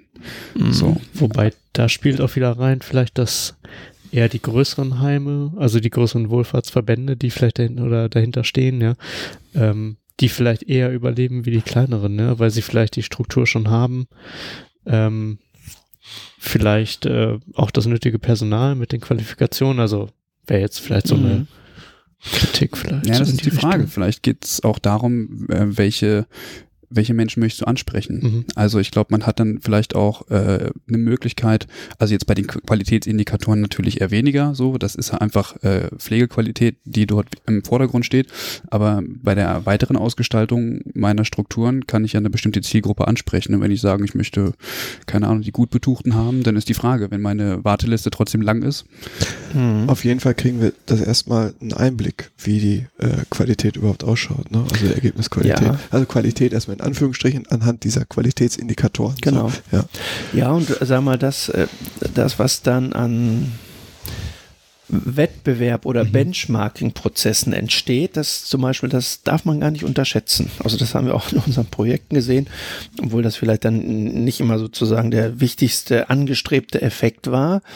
Aber man sieht schon, dass auch die Mitarbeiter, die Einrichtungen und auch die Mitarbeiter anfangen zu gucken, wo liegen wir denn mit unserem Ergebnis, wo liegt die andere Einrichtung, sind wir besser oder schlechter.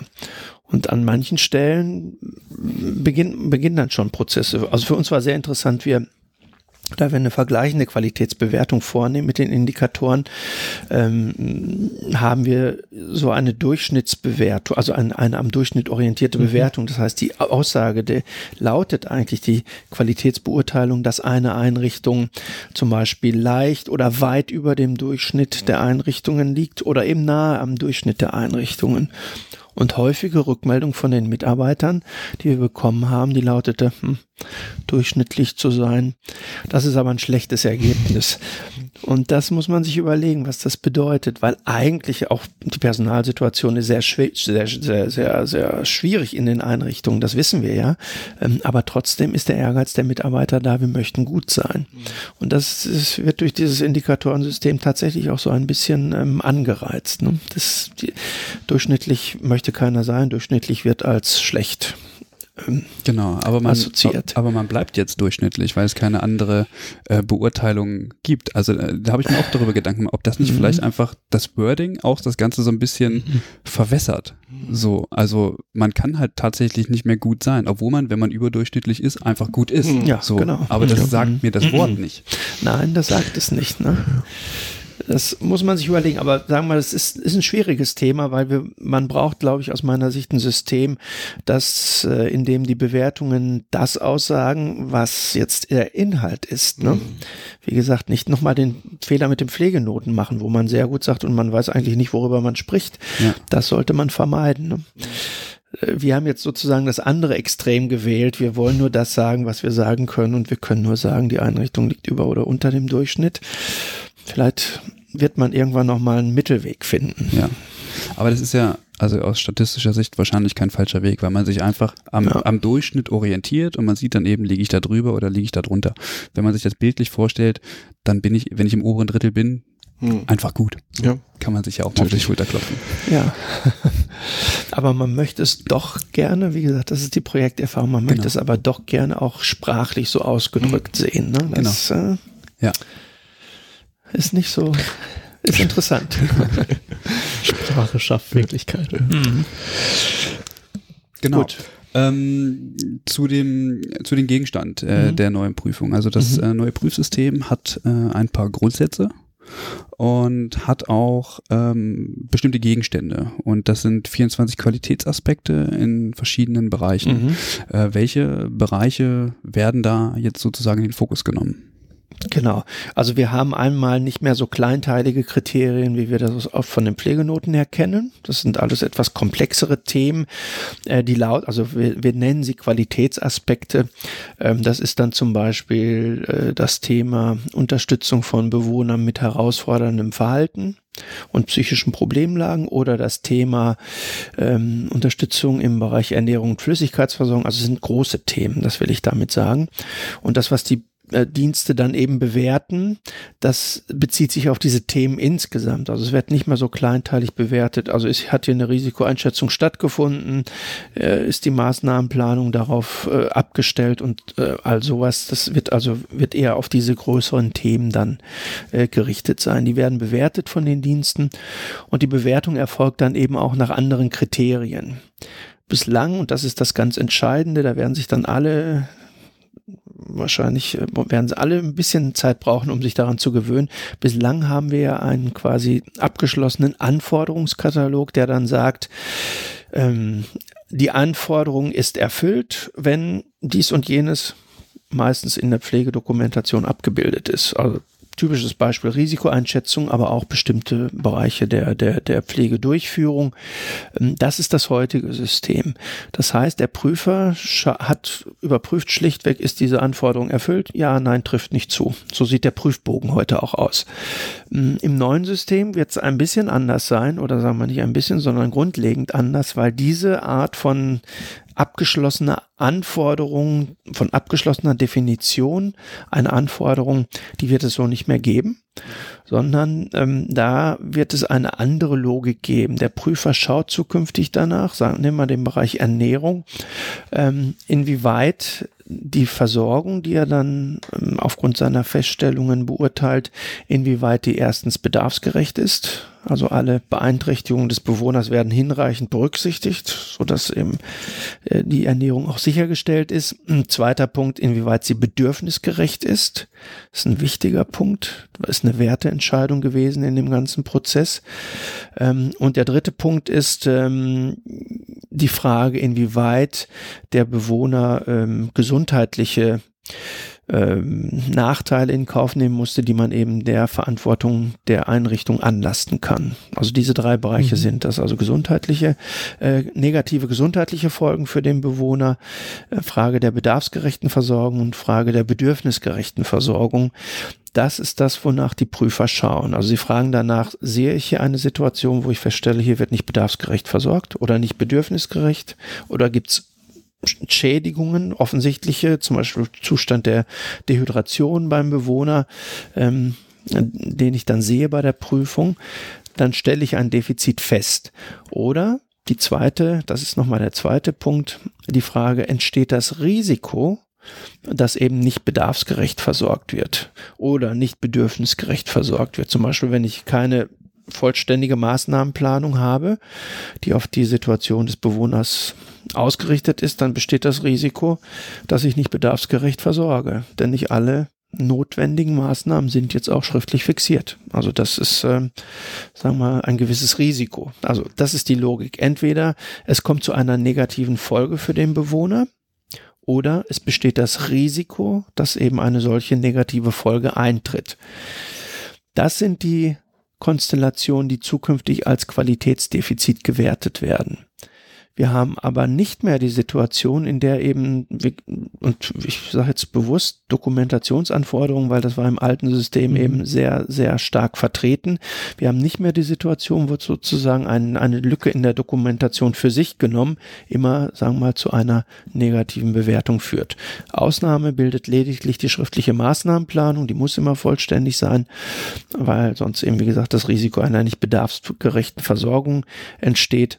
Aber ansonsten Ansonsten dürfen auch mal Durchführungsnachweise vergessen worden sein oder kann es auch mal sein in der Pflegedokumentation, dass die Beeinträchtigungen des Bewohners nicht vollständig beschrieben worden sind, aber im Alltag eben trotzdem ausreichend versorgt wird. Das, dafür gibt es dann auch eine neue Bewertung im neuen Prüfverfahren. Das nennen wir dann Auffälligkeit. Also etwas, was man fachlich besser machen kann aber was nicht jetzt in der Prüfersystematik als Defizit gewertet wird. Also sprich, wir haben zum Beispiel Dokumentationsdefizite, der Prüfer nimmt seinen Beratungsauftrag wahr und thematisiert das auch, aber das äh, eine, eine, eine Dokumentationslücke für sich genommen fließt jetzt nicht mehr als Defizit in die Qualitätsbeurteilung ein. Ich will dann nochmal kritisch nachfragen. Mhm. Ähm, der Ansatz hört sich für mich so an, als müsste man schon viel Fachwissen haben. Mhm. Ähm, mhm. Ist davon auszugehen, dass mh, hm, Prüfende vom MDK das leisten können? Dass die das Fachwissen haben? Ähm, also ich will denen das nicht absprechen. Mhm. Das äh, will ich nicht, äh, dass man mich da falsch versteht. Aber ja. es hört sich für mich an, ähm, als ob man schon ähm, eine gewisse ähm, Praxiserfahrung braucht, um eben auch zukünftige mhm. ähm, Problembereiche absehen zu können. Und da bin ich mir manchmal nicht sicher, oder jetzt in diesem Fall, ob Prüfende diesen Weitblick haben, weil sie ja eben auch entsprechend die Praxiserfahrung nicht haben. Mhm, mhm. also unterstelle ich jetzt mal. Ja, ähm, ja, es ist natürlich immer eine Frage der Schulung, aber äh, bei den Prüfdiensten arbeiten schon teilweise auch sehr erfahrene Mitarbeiter, die auch aus der Pflege kommen, größtenteils, und äh, die auch sehr gut eingearbeitet werden. Also da hätte ich schon ein bisschen Vertrauen. Da wird es immer, wie in allen Bereichen, wird es äh, Unterschiede in, in, in, der Qualifikation und in der Erfahrung geben. Aber im Grundsatz, das haben wir auch ähm, getestet, können wir davon ausgehen, dass die Prüfer das können. Was wir zum Beispiel nicht weiter verfolgt haben, das, äh, da sind wir uns nicht sicher, ob wir das System da nicht überfordern. Wir hatten noch mal eine Unterscheidung zwischen ähm, systematischen Defiziten und eher ähm, äh, Zufallsbefunden in Anführungszeichen. Ja, okay. Und das setzt zum Beispiel bei den Prüfern voraus, dass sie eben dann Prozesse, Strukturen mhm. identifizieren können, mit denen sie dann belegen können. Hier hat man es mit einem systematischen Qualitätsdefizit zu tun. Und das erwies sich am Ende bei der Testung dann als erstmal ein zeitliches Problem, weil dazu braucht man mehr Zeit als Prüfer im, Regel, im Regelfall zur Verfügung haben. Aber dann eben auch äh, ist man dann an die Frage gekommen, wie viel Erfahrung muss so ein Prüfer eigentlich haben, um dann doch so sehr ins Detail zu gehen, um die mhm. Zusammenhänge als Außenstehender, die Zusammenhänge in einer Einrichtung so zu verstehen. Ne? Das äh, ist ein Beispiel dafür, wo man vielleicht die Prüfer hätte überfordert, mhm. mit so einer Methodik. Ähm, aber ich denke, so wie wir es jetzt ähm, angelegt haben, wird das ein Großteil der Prüfer sicherlich leisten können. Ähm, und das Ganze ist ähm, aber auch nochmal gekoppelt mit einem gewissen Sicherheitsmechanismus. Das heißt, wenn der Prüfer ein Qualitätsdefizit feststellt, im Sinne von, es ist eine negative Folge eingetreten für den Bewohner, dann muss er das über zwei unabhängige Informationsquellen nachweisen. Also das wiederum ist in gewisser Hinsicht ein Schutz für den Mitarbeiter, weil manche befürchten, wenn sie das so lesen oder hören, ach, das ist ja dann so willkürlich willkürlich, wie die Prüfer das machen, aber da gibt es schon Mechanismen, die dem auch ein bisschen entgegenwirken. Okay. Ähm, wie muss man sich das jetzt vorstellen? Ähm, da kommt jetzt, also ich kriege wahrscheinlich einen Termin vom MDK, dann, mhm. dann kommen wir. Äh, was passiert dann? Wie hoch ist die Stichprobe, die sich angesehen wird, beziehungsweise die vorbereitet werden muss? Das bleibt bei neun Personen. Neun Personen, mhm. okay. Vielleicht noch, kommen Sie unangekündigt oder kommen Sie mit Termin? Wir haben empfohlen, dass der, die Prüfung angekündigt wird. Der Gesetzgeber hat es auch aufgegriffen. Mhm. Ähm, einen Tag vorher, jetzt wie, wie in der ambulanten Pflege. Heute äh, wird dann einen Tag vorher angekündigt. Mhm, okay. Ist zwar nicht so eine ganz lange Phase, aber ehrlich gesagt waren alle ähm, alle Beteiligten, sowohl die Einrichtungsseite als auch die Prüfdienste, waren sehr froh, sag ich mal, dass das jetzt auch möglich ist. Und ein Tag ist besser, hm. sagen wir mal, auch für die Einrichtung als eine völlig unangekündigte Prüfung. Ne? Ja. ja. aber das, das wird sich ändern. Das ist mhm. auch, das ist definitiv so. Ab November wird die Prüfung dann einen Tag vorher angekündigt. Mhm. Mhm. Und dann werden die Qualitätsaspekte von dem jeweilig, jeweiligen Prüfenden beurteilt, wie Sie es gerade äh, mhm. beschrieben haben. Und dann mhm. gibt es noch Fachgespräch. Mm, ja, Das ist Teil des ganzen Geschehens. Also die Frage ist ja, wie, wonach, wie beurteilt zum Beispiel, nehmen wir die Ernährungssituation, wie beurteilt der Prüfer das eigentlich? Also er hat verschiedene Informationsquellen in Anführungszeichen. Der Bewohner selbst ist zum Beispiel eine Informationsquelle, also einmal die Auskunft des Bewohners, wenn er auskunftsfähig ist, also wenn er eben nicht sehr stark kognitiv oder sprachlich beeinträchtigt ist. Dann gibt es den Ernährungszustand, den ich auch optisch sehe, auch ohne unbedingt unter die Bettdecke gucken zu müssen, aber ich sehe ja, also rein äußerlich, eventuell auch, dass ich hier einen problematischen Ernährungszustand habe. Dann hat man äh, als klassische Informationsgrundlage die Pflegedokumentation. Mhm. Man hat vielleicht auch zufällige Beobachtungen, wenn ich durch den Wohnbereich gehe, jetzt zum Beispiel was Hygienefragen angeht, manchmal sieht man was, auch zum Beispiel inwieweit mit bestimmten Hygieneartikeln während der Mahlzeitenversorgung umgegangen wird. Ne? So, mhm. das, äh, das sind dann eher so Zufallsbeobachtungen, die eine Rolle spielen. Und, und jetzt kommt dieses Fachgespräch mit ins Spiel als eine und zukünftig aber wichtigere Informationsquelle hat man eben die mündliche Auskunft, das Fachgespräch mit den Mitarbeitern. Es soll zukünftig also so sein, dass diese Regel gilt dann, dass das gesprochene Wort, sofern es jetzt fachlich plausibel ist, also jetzt nicht irgendwie etwas, was äh, völlig äh, dann eben wie, äh, ohne Bezug zur Situation ist, aber wenn es fachlich nachvollziehbar ist, heißt es dann eben, das gesprochene Wort äh, hat die gleiche, den gleichen Stellenwert wie die Pflegedokumentation. Und das ist wichtig. Also wenn es zum Beispiel darum geht, zu erläutern, warum ist die Maßnahmenplanung so, wie sie ist, oder warum wird mal zwei oder drei Tage von der regulären Maßnahmenplanung abgewichen? Oder wie geht man mit den Bedürfnissen des Bewohners um?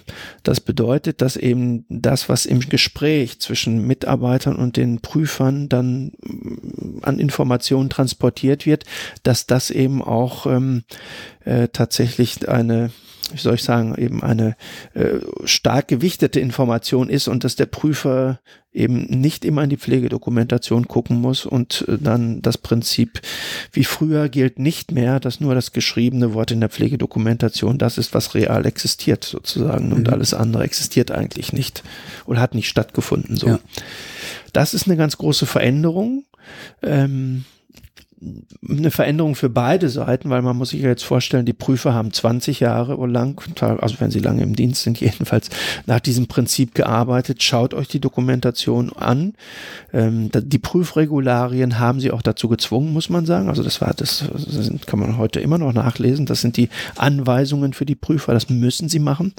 Naja, und jetzt kommt dann eine, eine sozusagen eine Situation, wo sie dann tatsächlich das Fachgespräch mit den Mitarbeitern suchen sollen.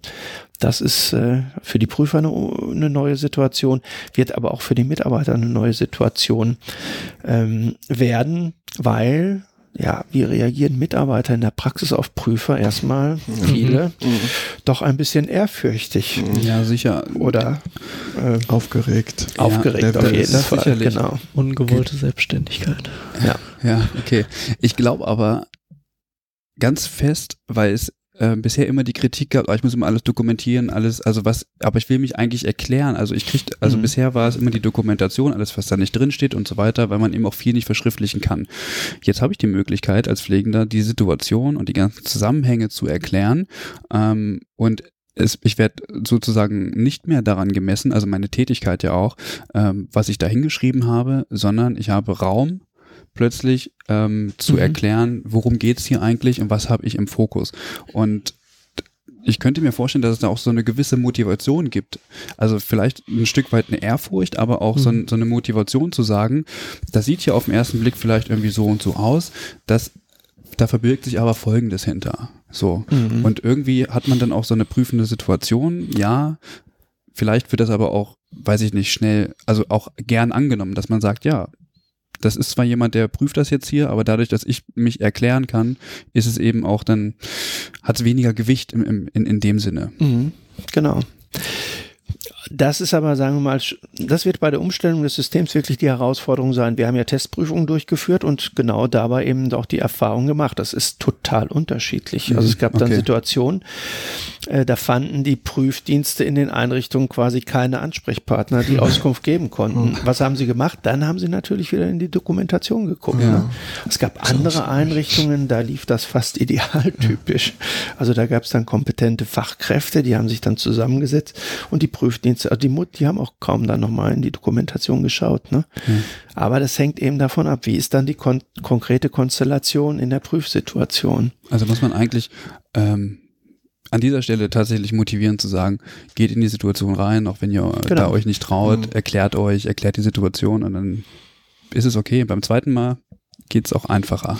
Was mhm. ich mich noch frage, aber vielleicht vertue ich mich damit auch. Mhm. Ähm, vorher war es so, dass der MDK hauptsächlich die Pflegedokumentation geprüft hat und in die Doku geguckt hat.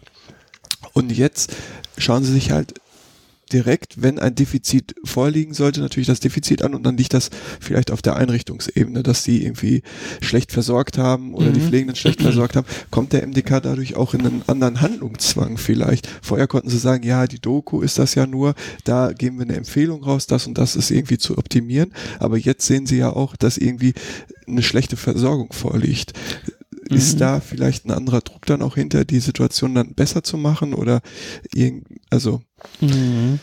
Ich glaube, für die für die Prüfdienste selbst nicht. Ich mhm. glaube, in der Hinsicht ändert sich ihre mhm. Situation gar nicht. Es war früher eher, sie hatten eher das Problem, also wie können sie Defizite, die sie sehen, und meistens sehen sie, also das ist ja nicht die, die Mehrzahl der Einrichtungen, in denen wir so klare Defizite dann auch erkennen. meistens ist das so, das, und insofern, das sind schon erfahrene Prüfer. Ähm, die sehen dann auch Dinge und manche Dinge sind auch wirklich so offensichtlich. Also ich hatte neulich mal einen Fall gehört, hat, naja gut, da sind dann Schmerzpflaster, sind, die sind in der Mitte durchgeschnitten, oh. weil es gab nicht mehr genug. Mhm. Ähm, also das, ja. so wird der Bewohner dann vorgefunden. Also da muss man jetzt nicht so ganz viele mhm. Recherchen anstellen, um mhm. dann Qualitätsdefizit festzustellen.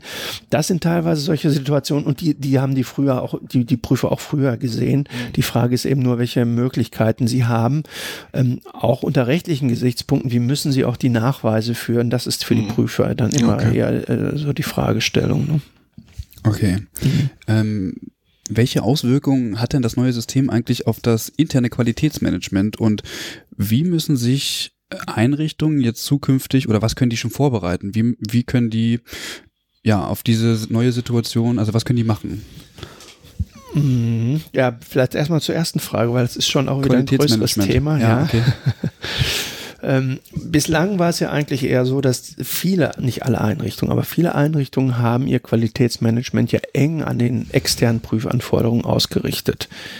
Also so nach dem Motto, ähm, ich kenne genau die Kriterien, die, äh, nach denen die Prüfer arbeiten, also so, sorge ich dafür, dass eben diese Kriterien auch erfüllt sind. Und genauso ist es ja, was überhaupt nur möglich, dass alle Einrichtungen dann beim sehr gut gelandet sind, bei den Pflegenoten. Ne?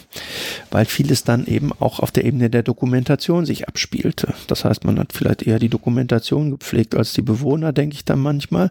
Ähm, und das führte dann am Ende tatsächlich tatsächlich dazu, dass äh, sich das Qualitätsmanagement, sagen wir mal, also ich, ich würde so ausdrücken, dass, dass es auch schon ein Stück weit fachlich verarmt ist. Das heißt, man hat sehr stark an, an, an, an formalen, bürokratischen Anforderungen hat man sich orientiert im Rahmen des äh, internen Qualitätsmanagements, in vielen Einrichtungen jedenfalls. Und man hat sich die Kernprozesse, also was beim Bewohner wirklich passiert, das hat man sich dann also nicht mehr so genau angeguckt. Das dreht sich jetzt vollkommen um, kann man sagen. Also diese Art von Qualitätsmanagement kann nicht mehr funktionieren weil es gibt nicht mehr diese Checklisten, die man abarbeiten kann, äh, nach denen man dann auf der sicheren Seite ist. Das geht nicht, sondern, wie gesagt, was guckt sich der Prüfer an? Bedarfsgerechte Versorgung, bedürfnisgerechte Versorgung. Also die, die Prüfer werden danach fragen, wie macht ihr das im Bereich der mhm. Ernährung? Welche Bedürfnisse hat denn der Bewohner? Und wenn die Mitarbeiter nichts dazu sagen können, ähm, hm, naja, das ist dann eben schon ein Problem. Ne? Mhm. das heißt, wir sagen eigentlich immer, das heißt, Pflege muss dann, um, sagen wir mal, gute Prüfergebnisse, aber auch gute Versorgungsergebnisse mit den Indikatoren zu erreichen, man muss dann wieder in die Kernprozesse gehen. Das sind dann relativ einfache Grundsätze, wenn man sich das mal überlegt, ne? Ich wiederhole es nochmal, bedarfsgerecht, bedürfnisgerecht und Schutz vor Risiken und Gefährdungen des Bewohners und Förderung der Selbstständigkeit. Mhm. Also das ist jetzt nicht sehr komplex, aber es ist natürlich komplex in der Praxis, wenn man sich das auf die, auf die verschiedenen, verschiedenen Bedarfskonstellationen ähm, hin vorstellt. Ähm, aber sagen wir mal, so kommt man zurück zu den einfachen Prinzipien. Das ist das, was sich die Einrichtungen fragen müssen. Mhm. Und äh, es klingt manchmal ein bisschen banal, aber ich finde, es ist es gar nicht, wenn man sich überlegt, wie gesagt, wie sehr hat man sich bislang auf diese externen Prüfkriterien ja reduziert als mhm. Einrichtung, als Mitarbeiter und jetzt wird doch noch mal etwas anders gefragt. Ne? Das also, finde ich interessant, weil mhm. äh, dieser Paradigmenwechsel nicht nur in der tatsächlichen Pflege äh, vorhanden ist, sondern eben auch in einem pflegefernen Bereich, der sich jetzt aber aus einer, in einem bestimmten Blickwinkel diesen Prozessen und, und äh, dieser Ausgestaltung ähm, widmen muss. Mhm. Also tatsächlich ähm, aus einer, aus einer, also aus einer anderen Position, sage ich mal, trotzdem ähm, Einfluss nehmen muss irgendwie. Das finde ich nochmal sehr interessant. Und sicherlich auch eine große Herausforderung für mhm. das Qualitätsmanagement, gerade dann. Auf jeden Fall. Wenn man ähm, bisher ein anderes Verständnis von Qualität oder Qual vom Qualitätsmanagement innerhalb von solchen Einrichtungen hatte. Also man muss es, glaube ich, komplett einmal verändern, was passiert mhm. hier eigentlich und was ist mhm. unser Kerngeschäft. Also darum geht's mhm. ja eigentlich. Mhm. Genau. Aber das darf man wirklich nicht unterschätzen. Die Erfahrung machen wir in den Einrichtungen, auch bei den Mitarbeitern, weil die Mitarbeiter, vor allen Dingen die erfahrenen Mitarbeiter, die haben ja jahrelang mhm. nach diesem System gelebt. Und die müssen jetzt ganz anders fragen. Und ja. das fällt vielen sehr schwer. Das merkt man schon. Ja, es geht nicht mehr um Listen. Mhm. Ja. Genau. Aber das ist ja auch was Schönes. Jahrelang wurde sich darüber aufgeregt, dass man immer wieder irgendwelche Listen hatte und alles ausfüllen musste, damit das passt. Und jetzt muss man sich sozusagen darum kümmern, worum es im Job eigentlich geht. Ja, es ist das Schöne oder ich, ich würde auch sagen, das ist das Notwendige, weil wir, wir entwickeln ja nicht so ein System irgendwie, weil es dann irgendwie, damit man bessere Noten hat. Denn im Kern geht es am Ende darum, dass die Pflege wieder gestärkt wird in ihrer Fachlichkeit. Ne? Mhm. Das ist der Weg dabei. Also die Aufmerksamkeit muss wieder zu den Kernprozessen gehen. Und das ist ein, ähm, also eines der Punkte, die ich besonders wichtig finde, die ich auch nochmal herausstellen möchte, im Sinne von, ähm, dass eine Qualitätsprüfrichtlinie, also sozusagen, äh, also eine, eine transparente Darstellung dessen, was ähm, qualitätstechnisch passiert in der Versorgung, dass das dazu führt, dass der Beruf ähm, eine Aufwertung bekommt und letztendlich auch nochmal dadurch eine, also sich wieder identitär anders aufstellen kann. Das genau. finde ich ähm, also total wichtig. Ja, dafür muss es aber als solches begriffen werden oder natürlich. verstanden werden, ne? was dann natürlich unter den Rahmenbedingungen oftmals wieder nur mit es muss was, es kommt was Neues, ich muss mich wieder umgewöhnen, ich muss so viel erheben, so viele mhm. Qualitätsindikatoren für alle Bewohner in der ganzen Einrichtung, das mit Arbeit verbunden ja, das ist. Ja, aber das Entscheidende ist wirklich, ne, äh, sich darauf einlassen, mhm. nicht reflexhaft mhm. jetzt so abwehren. Eine unserer Projekteinrichtungen, eine, eine Pflegedienstleitung, sagte mir mal, wenig schmeichelhaft, ach Herr Wegenfeld, wissen Sie, so diese, diese Qualitätsbeurteilung mit Ihren Indikatoren, ach, das brauchen wir nicht wirklich. Aber wenn ich, wenn ich sehe, was bei unseren Mitarbeitern passiert ist, seitdem sie eben auf diese Art und Weise ihre Versorgungsergebnisse erfassen und wie sie sich mhm. damit Versorgungsfragen auseinandersetzen, da liegt die Stärke. Und zwar nicht nur im Sinne von, die interessieren sich plötzlich wieder ganz anders für das Thema Qualität und die fachlichen Fragen, die damit zusammenhängen, sondern auch, ähm, der meinte am Ende dann sogar, die Mitarbeiter, die teilweise sehr frustriert sind von diesem Prüfsystem, die bekommen plötzlich wieder eine ganz andere Motivation. Und das heißt, ich kann meine Fachkräfte auch besser halten. Weil sie unmittelbar sehen, ja. was sie dort getan haben. Weil, ja. ja. weil ihre Arbeit plötzlich bewertet werden kann, weil ihre Tätigkeiten eine Bewertung bekommen mhm. und das mhm. dazu führt, dass sie sich überlegen können, okay, wie, was kann ich dann jetzt noch besser machen? Genau. Weil ich habe jetzt hier ein Ergebnis, damit bin ich nicht zufrieden. Mhm. Was kann darauf, was kann ich darauf antworten, damit es besser wird? Und das nicht nur für sich selbst, sondern eben auch für Bewohnende und gleichzeitig in einem größeren Kontext, sprich für das Heim auch. Ne? Also mhm. wie kann ich meinen Arbeitgeber letztendlich auch dazu verhelfen, irgendwie besser ähm, dazustehen? Ja, voll. Ja. Dann aber auch in dem Sinne von, also zum Beispiel, ich habe auch festgestellt, in, in der Praxis ist es häufig, wenn ein Qualitätsdefizit festgestellt wird, so nach dem herkömmlichen Muster, alle fragen erstmal danach, wer hat Schuld? Mhm. Wer hat einen Fehler gemacht? So, das ist, das ist so eine reflexhafte Reaktion eigentlich. Und in diesem neuen System mit den Indikatoren kann man so gar nicht mehr fragen, sondern man muss sich angucken, was passiert hier eigentlich? Wie sind unsere Prozesse organisiert und wie müssen wir das ändern? Ne? Also dieses, dieses einfache Aufgabe falsch erledigt, wie das im Rahmen der Prüfungen ist, ist immer eine Schwierigkeit. Die, äh, die zweite Frage war, wie sich Einrichtungen jetzt. Ach so, wie sie genau, sich aber konkret. Du hattest, du hattest das hatten wir schon mal irgendwie angerissen, so im Laufe des Gesprächs, aber genau, wie können ähm, sich Einrichtungen da eigentlich darauf äh, vorbereiten? Mhm. Also wenn das jetzt mhm. bis 2019 oder im November eingeführt wird, ähm, gibt es Multiplikatoren, sind irgendwie Schulungen vorgesehen, äh, ja. ist jede Einrichtung auf sich selbst gestellt und Nein. ja. Ja. Also es wird, äh, es gibt ein sehr, eine sehr breit angelegte Schulungsoffensive mit mhm. Multiplikatoren auf der Bundesebene. Wer das Thema, wer das beim Thema Strukturmodell der Pflegedokumentation damals beobachtet hat, der kennt das schon ein bisschen. Das heißt, auf der Bundesebene wurde ein Kreis von Multiplikatoren geschult, auch einheitlich geschult und die sich schwärmen jetzt oder sind auch in die Länder ausgeschwärmt, schulen dort weitere Referenten und andere Multiplikatoren, die dann wiederum die Mitarbeiter in den Einrichtungen schulen. So, und das beginnt jetzt. Das heißt, man ist jetzt, äh, ja, in den nächsten Wochen werden wahrscheinlich die ersten Schulungen der Einrichtungen tatsächlich erfolgen. Ähm, und Einrichtungen ja, was können Sie tun eigentlich, abgesehen von den Schulungen? Das ist wichtig. Also wir sagen auch, bitte nicht in das System einsteigen ohne Schulung, weil es ist fachlich keine Zauberei, das ist zu bewältigen, aber mm, Schulung muss schon sein, damit man den ganzen Rahmen auch hinbekommt. Ähm, das ist das eine. Das andere ist aber, ähm, dass sich, das ist eher eine Aufgabe für die Leitungsebene. Man sollte sich auch überlegen, wie, wie, wie organisiert man diesen Übergangsprozess eigentlich? Das sind organisatorische Fragen. Wer soll die Ergebniserfassung durchführen? Ich empfehle zum Beispiel immer, man soll diese Übergangssituation nutzen, um sich wirklich immer mit einem Team wirklich gut qualifizierter Fachkräfte in den Einrichtungen zusammenzusetzen und ähm, dann gemeinsam zu überlegen, wie man das machen kann und wie man das auch mit bestehenden Routinen der Qualitätssicherung verknüpfen kann. Das, das ist das eine. Dazu muss man aber erst wissen, wie funktioniert das. Also insofern muss man sich kundig machen als Einrichtung. Dann gibt es organisatorische Dinge, ganz einfache äh, Fragen zu klären. Äh, demnächst wird es dann eben einen Rhythmus von sechs Monaten geben. Der wird fest sein. Wann, wenn die, wann werden die Ergebnisse erfasst? Muss ich als Einrichtung klären, wann will ich das machen? Ich habe ein Vorschlagsrecht. Das wird mir also nicht quasi von außen rein aufgedrückt. Ich habe ein Vorschlagsrecht.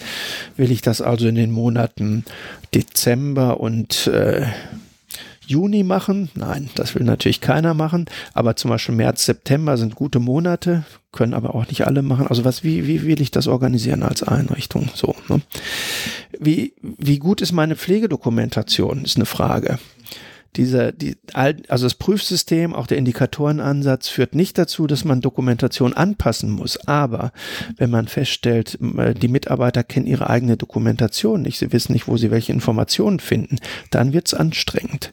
Ja, und auch bei den Prüfungen.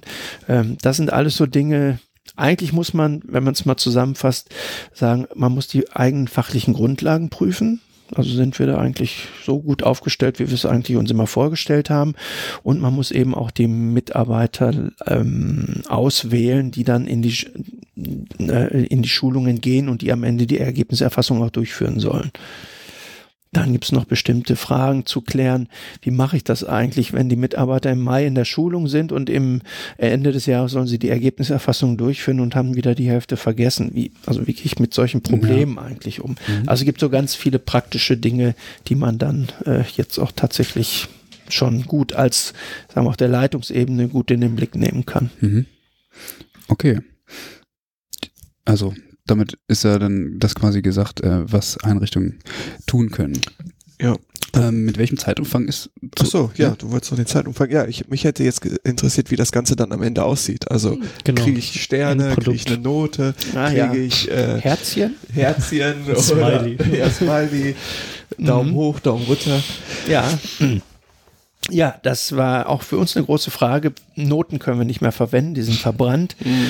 Ein Ampelsystem haben wir mal in Betracht gezogen, haben wir aber auch nicht gewählt, weil da muss man sagen, was bedeutet es, wenn die Ampel auf Rot steht, gehe nicht in die Einrichtung oder was heißt das dann? Ist schwierig. Mhm. Fünf Sterne fand ich persönlich gar nicht schlecht, aber da haben andere Beteiligte dann gesagt, ach, das sind ja so die Hotelbewertungen mhm. und, und außerdem sieht man die überall im Internet, diese Sterne. Es ist, ist auch schon ein bisschen verschlissen.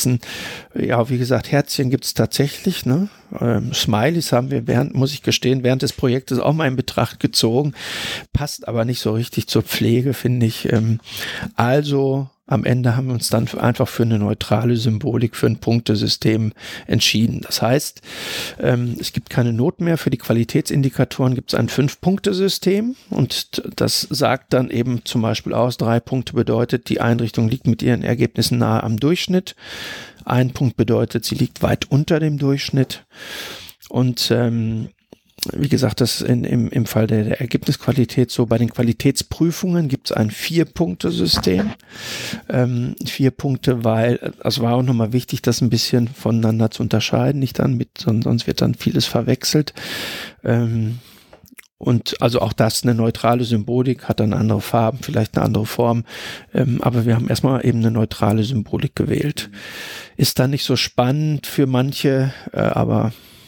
Darum geht's ja nicht. Also ich ja. finde, also die Noten, glaube ich, die haben ausgedient. Ja, die will keiner mehr sehen. so. ja. ja, schade eigentlich. Ja, mhm. man hat es einfach verpasst, sage mhm, ich mal. Genau. Man hätte es ja früher machen müssen. Nein, Noten sind auch was anderes.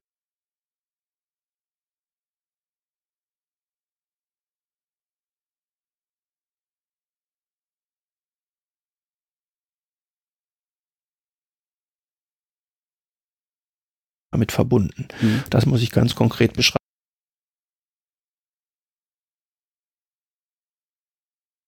anspruchsvoll, wenn man Noten verwendet. Ne? Mhm. Mich würde noch eine Sache interessieren und zwar ähm, das Beikirchmodell.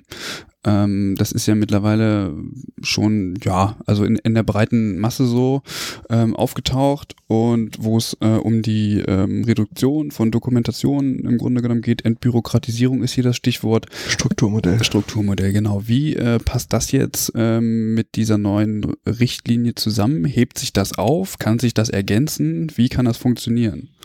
Eigentlich passt es sehr gut zusammen, weil der gemeinsame Bezugspunkt ist an vielen, in vielen Bereichen der neue Pflegebedürftigkeitsbegriff. Das Strukturmodell folgt ja auch der Logik des äh, neuen Pflegebedürftigkeitsbegriffs. Äh, nicht zu 100 Prozent, aber doch in vielen Punkten. Ähm, und eigentlich haben wir festgestellt, wir hatten auch Einrichtungen bei der Erprobung dabei, die, die mit dem Strukturmodell arbeiten, die sind eigentlich sehr gut vorbereitet, weil sie eben zum Beispiel diese Themen, die da eine Rolle spielen, auch bei den Prüfungen und auch bei den Qualitätsindikatoren, die kennen sie. Das ist ihnen nicht mehr so unbekannt. Ähm, also insofern passt das sogar recht gut zusammen. Der Unterschied ist natürlich äh, bei den, äh, im Strukturmodell lautete die Wiese ähm, beschreibt alles in Form von Texten und dann sieht es im ersten Moment natürlich so aus, als würde diese standardisierte äh, Einschätzung, die im Rahmen des Indikatorenansatzes erfolgt, dem entgegenlaufen. Aber aus meiner Sicht ist das eigentlich nicht unbedingt ein Problem. Man muss nur aufpassen, dass man die Dinge auseinanderhält. Pflegedokumentation ist Pflegedokumentation und keine Ergebniserfassung. Das äh, Pflegedokumentation bildet den Pflegeprozess ab. Die Ergebniserfassung ist eine Momentaufnahme zu vorgegebenen Zeitpunkten. Ne? Also das ist in der Diskussion jetzt aber nicht immer auseinandergehalten. Manchmal hat man, und das finde ich persönlich eher bedauerlich, man hat man in der Diskussion eher den Eindruck, dass jetzt ähm, die Devise immer nur lautet, wenn man etwas aufschreiben muss, dann ist das schon zu viel. So ungefähr. Also Pflegedokumentation halte ich für einen ganz wichtigen Bestandteil der professionellen Pflege und das sollte man auch weiterentwickeln, sollte man auch immer auf eine gute Qualität achten, egal ob das jetzt im Rahmen der Prüfung wichtig ist oder nicht. Also das ist für sich genommen fachlich wichtig.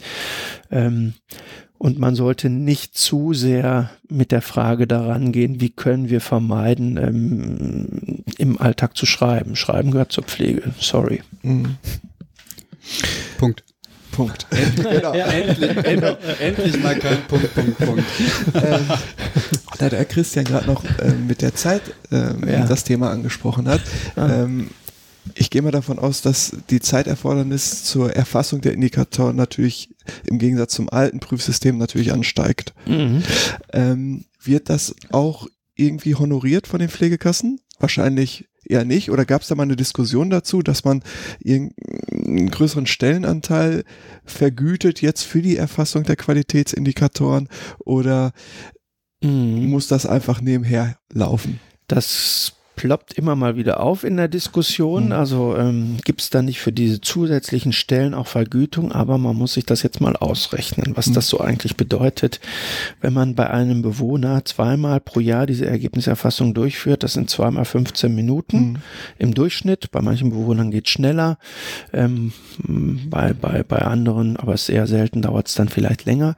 Und ähm, wenn man das mal ausrechnet im Sinne von, wie viel Ressourcen kostet mich das denn pro Jahr, und das mal vergleicht zum Beispiel mit der Frage, wie viel Zeit verwenden wir für unsere Übergaben oder für kollegiale Beratung oder für Gespräche, die im Team geführt werden, dann steht das alles nicht im Verhältnis miteinander zueinander. Ne? Also wir haben mal Zeiterfassung gemacht für diese, sagen wir, einrichtungsinterne Kommunikation, muss man so im, im Tagesdurchschnitt rechnen, zehn Minuten pro Bewohner und Tag. Für die Ergebniserfassung die reine Zeit, da ist man bei, Moment, wie war das nochmal, 15 Minuten umgerechnet, heißt ungefähr 0,08 oder sowas Minuten. Mhm fünf bis zehn Sekunden pro Tag an, also aufs Jahr gerechnet im Tagesdurchschnitt. Also es sind jetzt, sagen wir mal, keine Dimensionen, wo ich meine, dass man da eine riesen Personaldiskussion dranhängen sollte.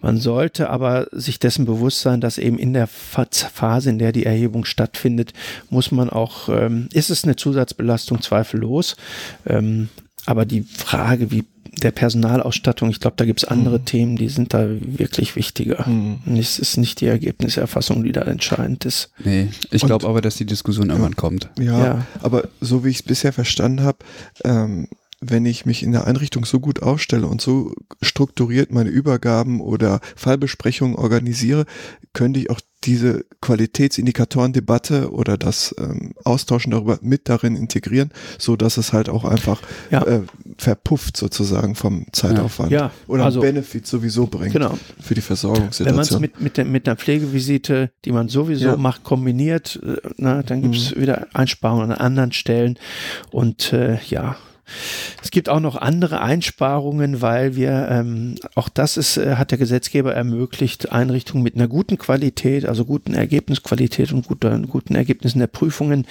die müssen auch nicht jedes Jahr geprüft werden, hm. sondern bei denen wird es möglich sein, den Prüfrhythmus auf zwei Jahre ähm, aufzustocken. Also spart man zwei Tage Prüfbesuch ein, ist auch wieder Aufwandsersparnis. Aber ich würde so, mhm. ehrlich gesagt, ich, ich, ich, ich rechne ungerne so, weil aus meiner Sicht gehört das irgendwie zum internen Qualitätsmanagement und dann muss man sehen, wie man mit den vorhandenen Ressourcen auch umgehen kann. Vielleicht macht man so einfach gern. Vielleicht macht man das einfach gern, dass man sagt, okay, ich nehme mir da Zeit dafür, damit dann ein vernünftiges Ergebnis bei rauskommt. Ja, so, also ich meine, das kann ja auch ein Anreiz machen, sein. Manche Mitarbeiter machen das gerne, ja, tatsächlich. Ja. Mhm. Ich finde übrigens, dass man für Übergabe sehr viel Zeit investieren kann. ja. Schön gesagt. Ja. ja. Okay. Ähm, ich glaube, also für mich ist tatsächlich die äh, Richtlinie jetzt äh, gut dargestellt. Ja. Wie sieht es bei euch aus? Absolut. Ja. Sehr informativ. Das heißt, wo geht die Reise hin? Wahrscheinlich jetzt erstmal in die ähm, in die Masse, also sprich mhm. ähm, ja. in die Schulung. Mhm. Naja, sag mal, ich würde das gerne als Übergang in ein neues System sehen. Und Übergang heißt, das dauert auch ein paar Jahre, bis sich das alles eingespielt hat. Äh, ich sagte es ja eben schon mal, Prüfer müssen sich umstellen, also in ihrer Haltung, in ihrer Vorgehensweise umstellen. Das ist nicht so banal. Einrichtungen müssen das auch machen, beziehungsweise die Mitarbeiter. Äh, und man muss sich erstmal an dieses neue System gewöhnen, weil es ist wirklich was Neues und sagen wir mal nach 20 Jahren Pflegeversicherung, wo man immer nur diese mhm. Anforderungen erfüllt, ja, nein, trifft nicht zu hatte, ähm, das ist schon ein Systemwechsel. Da muss man, alle müssen sich ein bisschen darauf einlassen und sagen wir mal, wir kennen alle auch so ein bisschen die angespannte Situation zwischen Einrichtungen und Prüfdiensten. Das ist zwar besser geworden in den letzten Jahren, aber auch da sehe ich die Chancen für einen Neuanfang, dass man tatsächlich das, was wir immer so schön sagen, Beratungsauftrag der, Mediz der, der Prüfdienste, ähm, Prüfung als etwas, was die Einrichtung auch weiterbringen soll. Es gibt tatsächlich Chancen, eher jetzt in diese Richtung zu arbeiten, aber dazu muss man natürlich auch bereit sein, sich jetzt nochmal anders auf die Kooperation einzulassen. Das würde ich mir wünschen und ich und das wird auch erforderlich sein, wenn das Ganze Erfolg haben soll, dass man mit einer Offenheit daran geht und jetzt bewusst den Übergang gestaltet. Und wichtig für die Pflege, dass sie sich da als aktiven Part versteht und nicht mehr in der Situation ist, ach ja, da kommen die Prüfer, mal sehen, was die wollen, sondern die Pflege muss oder soll, das ist jedenfalls unsere, unser Wunsch, unser Ziel, soll jetzt in diesem ganzen Spiel eine aktive Rolle übernehmen, ja. soll ihre Professionalität auch wirklich zum Ausdruck bringen. Das ist ähm, interessant, weil jetzt geht es nicht mehr darum, dass Qualität reingeprüft wird, mhm. sondern genau, genau, mhm. also äh, Pflegende sind jetzt eigentlich selber dafür verantwortlich, die Pflege entsprechend darzustellen. Das ist ja sehr schön. Ich freue mich darüber. Mhm. Ich freue mich äh, auf die Reise. Nur ähm, wie ist das ambulant? Gibt es da Bestrebungen, so ein ah. System auch in ambulante Strukturen einzubetten? Wäre nochmal ein Thema für sich. es gibt einen Vorschlag ähm, für die ambulante Pflege, ein Prüfsystem zu entwickeln. Wir waren ja auch daran beteiligt, ähm, das ähnlich ausgerichtet ist nach den Grundsätzen wie im stationären Bereich. Inhalte sind da natürlich ein bisschen anders, aber sagen wir mal, das, äh, sagen wir mal so, weg von der Dokumentation, eher hin zur Frage, was bewirkt Pflege jetzt beim, beim Pflegebedürftigen, beim Patienten in diesem Fall. Das gilt dann auch für die ambulante Pflege. Das wird nochmal erprobt jetzt, äh, das läuft gerade an.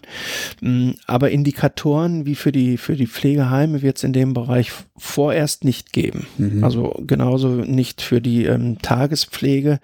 Äh, auch das ist ein Bereich, da sind die Strukturen in Deutschland anders als in den Vereinigten Staaten, wo wir teilweise mhm. viel größere Einrichtungen haben. Ähm, das Indikatorenansatz würden wir erstmal für Deutschland auch so nicht empfehlen. Ne? Also, okay. aber in die anderen Bereiche, auch da entwickelt sich die Qualitätsprüfung in diesem Fall dann eben weiter nach den gleichen Grundsätzen, mhm. Wie wir jetzt in diesem Gespräch thematisiert haben. Okay. Ja. Ähm, damit sind wir im Grunde genommen am Ende. Am Ende. Am Ende. Jetzt haben wir so viel gefragt. Haben Sie irgendwelche Fragen eigentlich? Nein. das ist fast ein bisschen schade.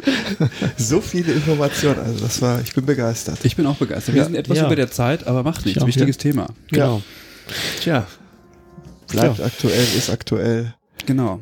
Vielen Ja. Dank, Herr Dr. Wingfeld, dass Sie sich zur Verfügung gestellt haben. ja herzlichen danken. Mir hat Spaß gemacht. Ja, uns tatsächlich Dankeschön. auch. Ja, Ähm, Genau, vielleicht noch ein paar Hinweise für die nächste Folge. dann so. leg mal los. Ähm, genau. Thematisch wird sich unsere nächste Folge um äh, ethische Fragen drehen, um Sterben im äh, oder generell das Thema Sterben in der Pflege. Und ähm, ja, wir hoffen, dass ihr uns vielleicht einige Fragen stellt oder thematische Zusendet, Ideen ja. zukommen lasst. Genau. Ja, per Mail, per Twitter, WhatsApp. Nee, WhatsApp ja heute nicht mehr. Aber Facebook. ja. Facebook. Ja. Ja. Ähm, ja, haben wir noch was? Ja, ich würde sagen, wir haben noch ein paar Termine zu verkünden, oder was? ja Termine, dann ja. Termine. Hau, hau mal raus. raus. Och, Mike, pass auf. Also, wir sind auf dem Jungen Pflegekongress am 8. Mai. Äh, ich weiß gar nicht, ob man sich da noch anmelden kann. Wo ist der denn? Der ist in Bochum. Ah ja. In, in Bochum und dort trifft man auch uns und ich weiß nicht, ob man sich da noch anmelden kann. Da müsst ihr tatsächlich Bestimmt, mal gucken. 8. bestimmt, Mai in bestimmt. Bochum, Junge Pflegekongress. Äh, Kongress. ähm, Hauptstadtkongress ist äh, in Berlin. Gesundheitspolitik, Gesundheitsversorgung, Gesundheitsberufe in Zeiten des digitalen Wandels vom 21. bis 23. Mai 2019. Ich finde, digitaler Wandel hört man dieses Jahr sehr oft, ne? oder? Ist alles digital. Ja, das heutzutage. ist wahr. ähm, und der dritte Termin ist äh, eine kostenlose Infoveranstaltung für Pflegende zum Thema Pflegekammer in Nordrhein-Westfalen am 7. Mai 2019 um 13 Uhr. Kreishaus Lippe in Detmold. Ja, Detmold, das ist auch, Auch ein wunderschön. aktuelles da. Thema. Ja, genau. Genau. Gibt es eigentlich äh, Informationsveranstaltungen? Ja, auf jeden Fall. Ja, wo? Ähm, in Düsseldorf wird die erste sein. Es wird fünf, es wird sogenannte Regionalveranstaltungen in Nordrhein-Westfalen geben. Übrigens gemeinsam mit dem Gesundheitsminister Laumann werden wir dann auf Tournee gehen.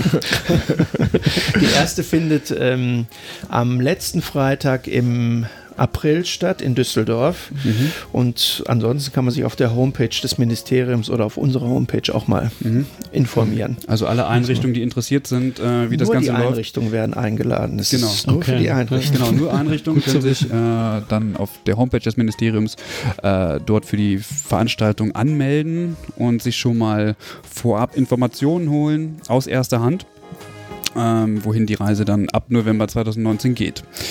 Damit sind wir am Ende Genau. und ja, ich sage nochmal ein großes Danke und Danke. wir sagen Tschüss, oder? Ja, Bis zur tschüss. nächsten Folge. Ja. Bis zur nächsten Folge. Okay, tschüss. Tschüss. Ciao.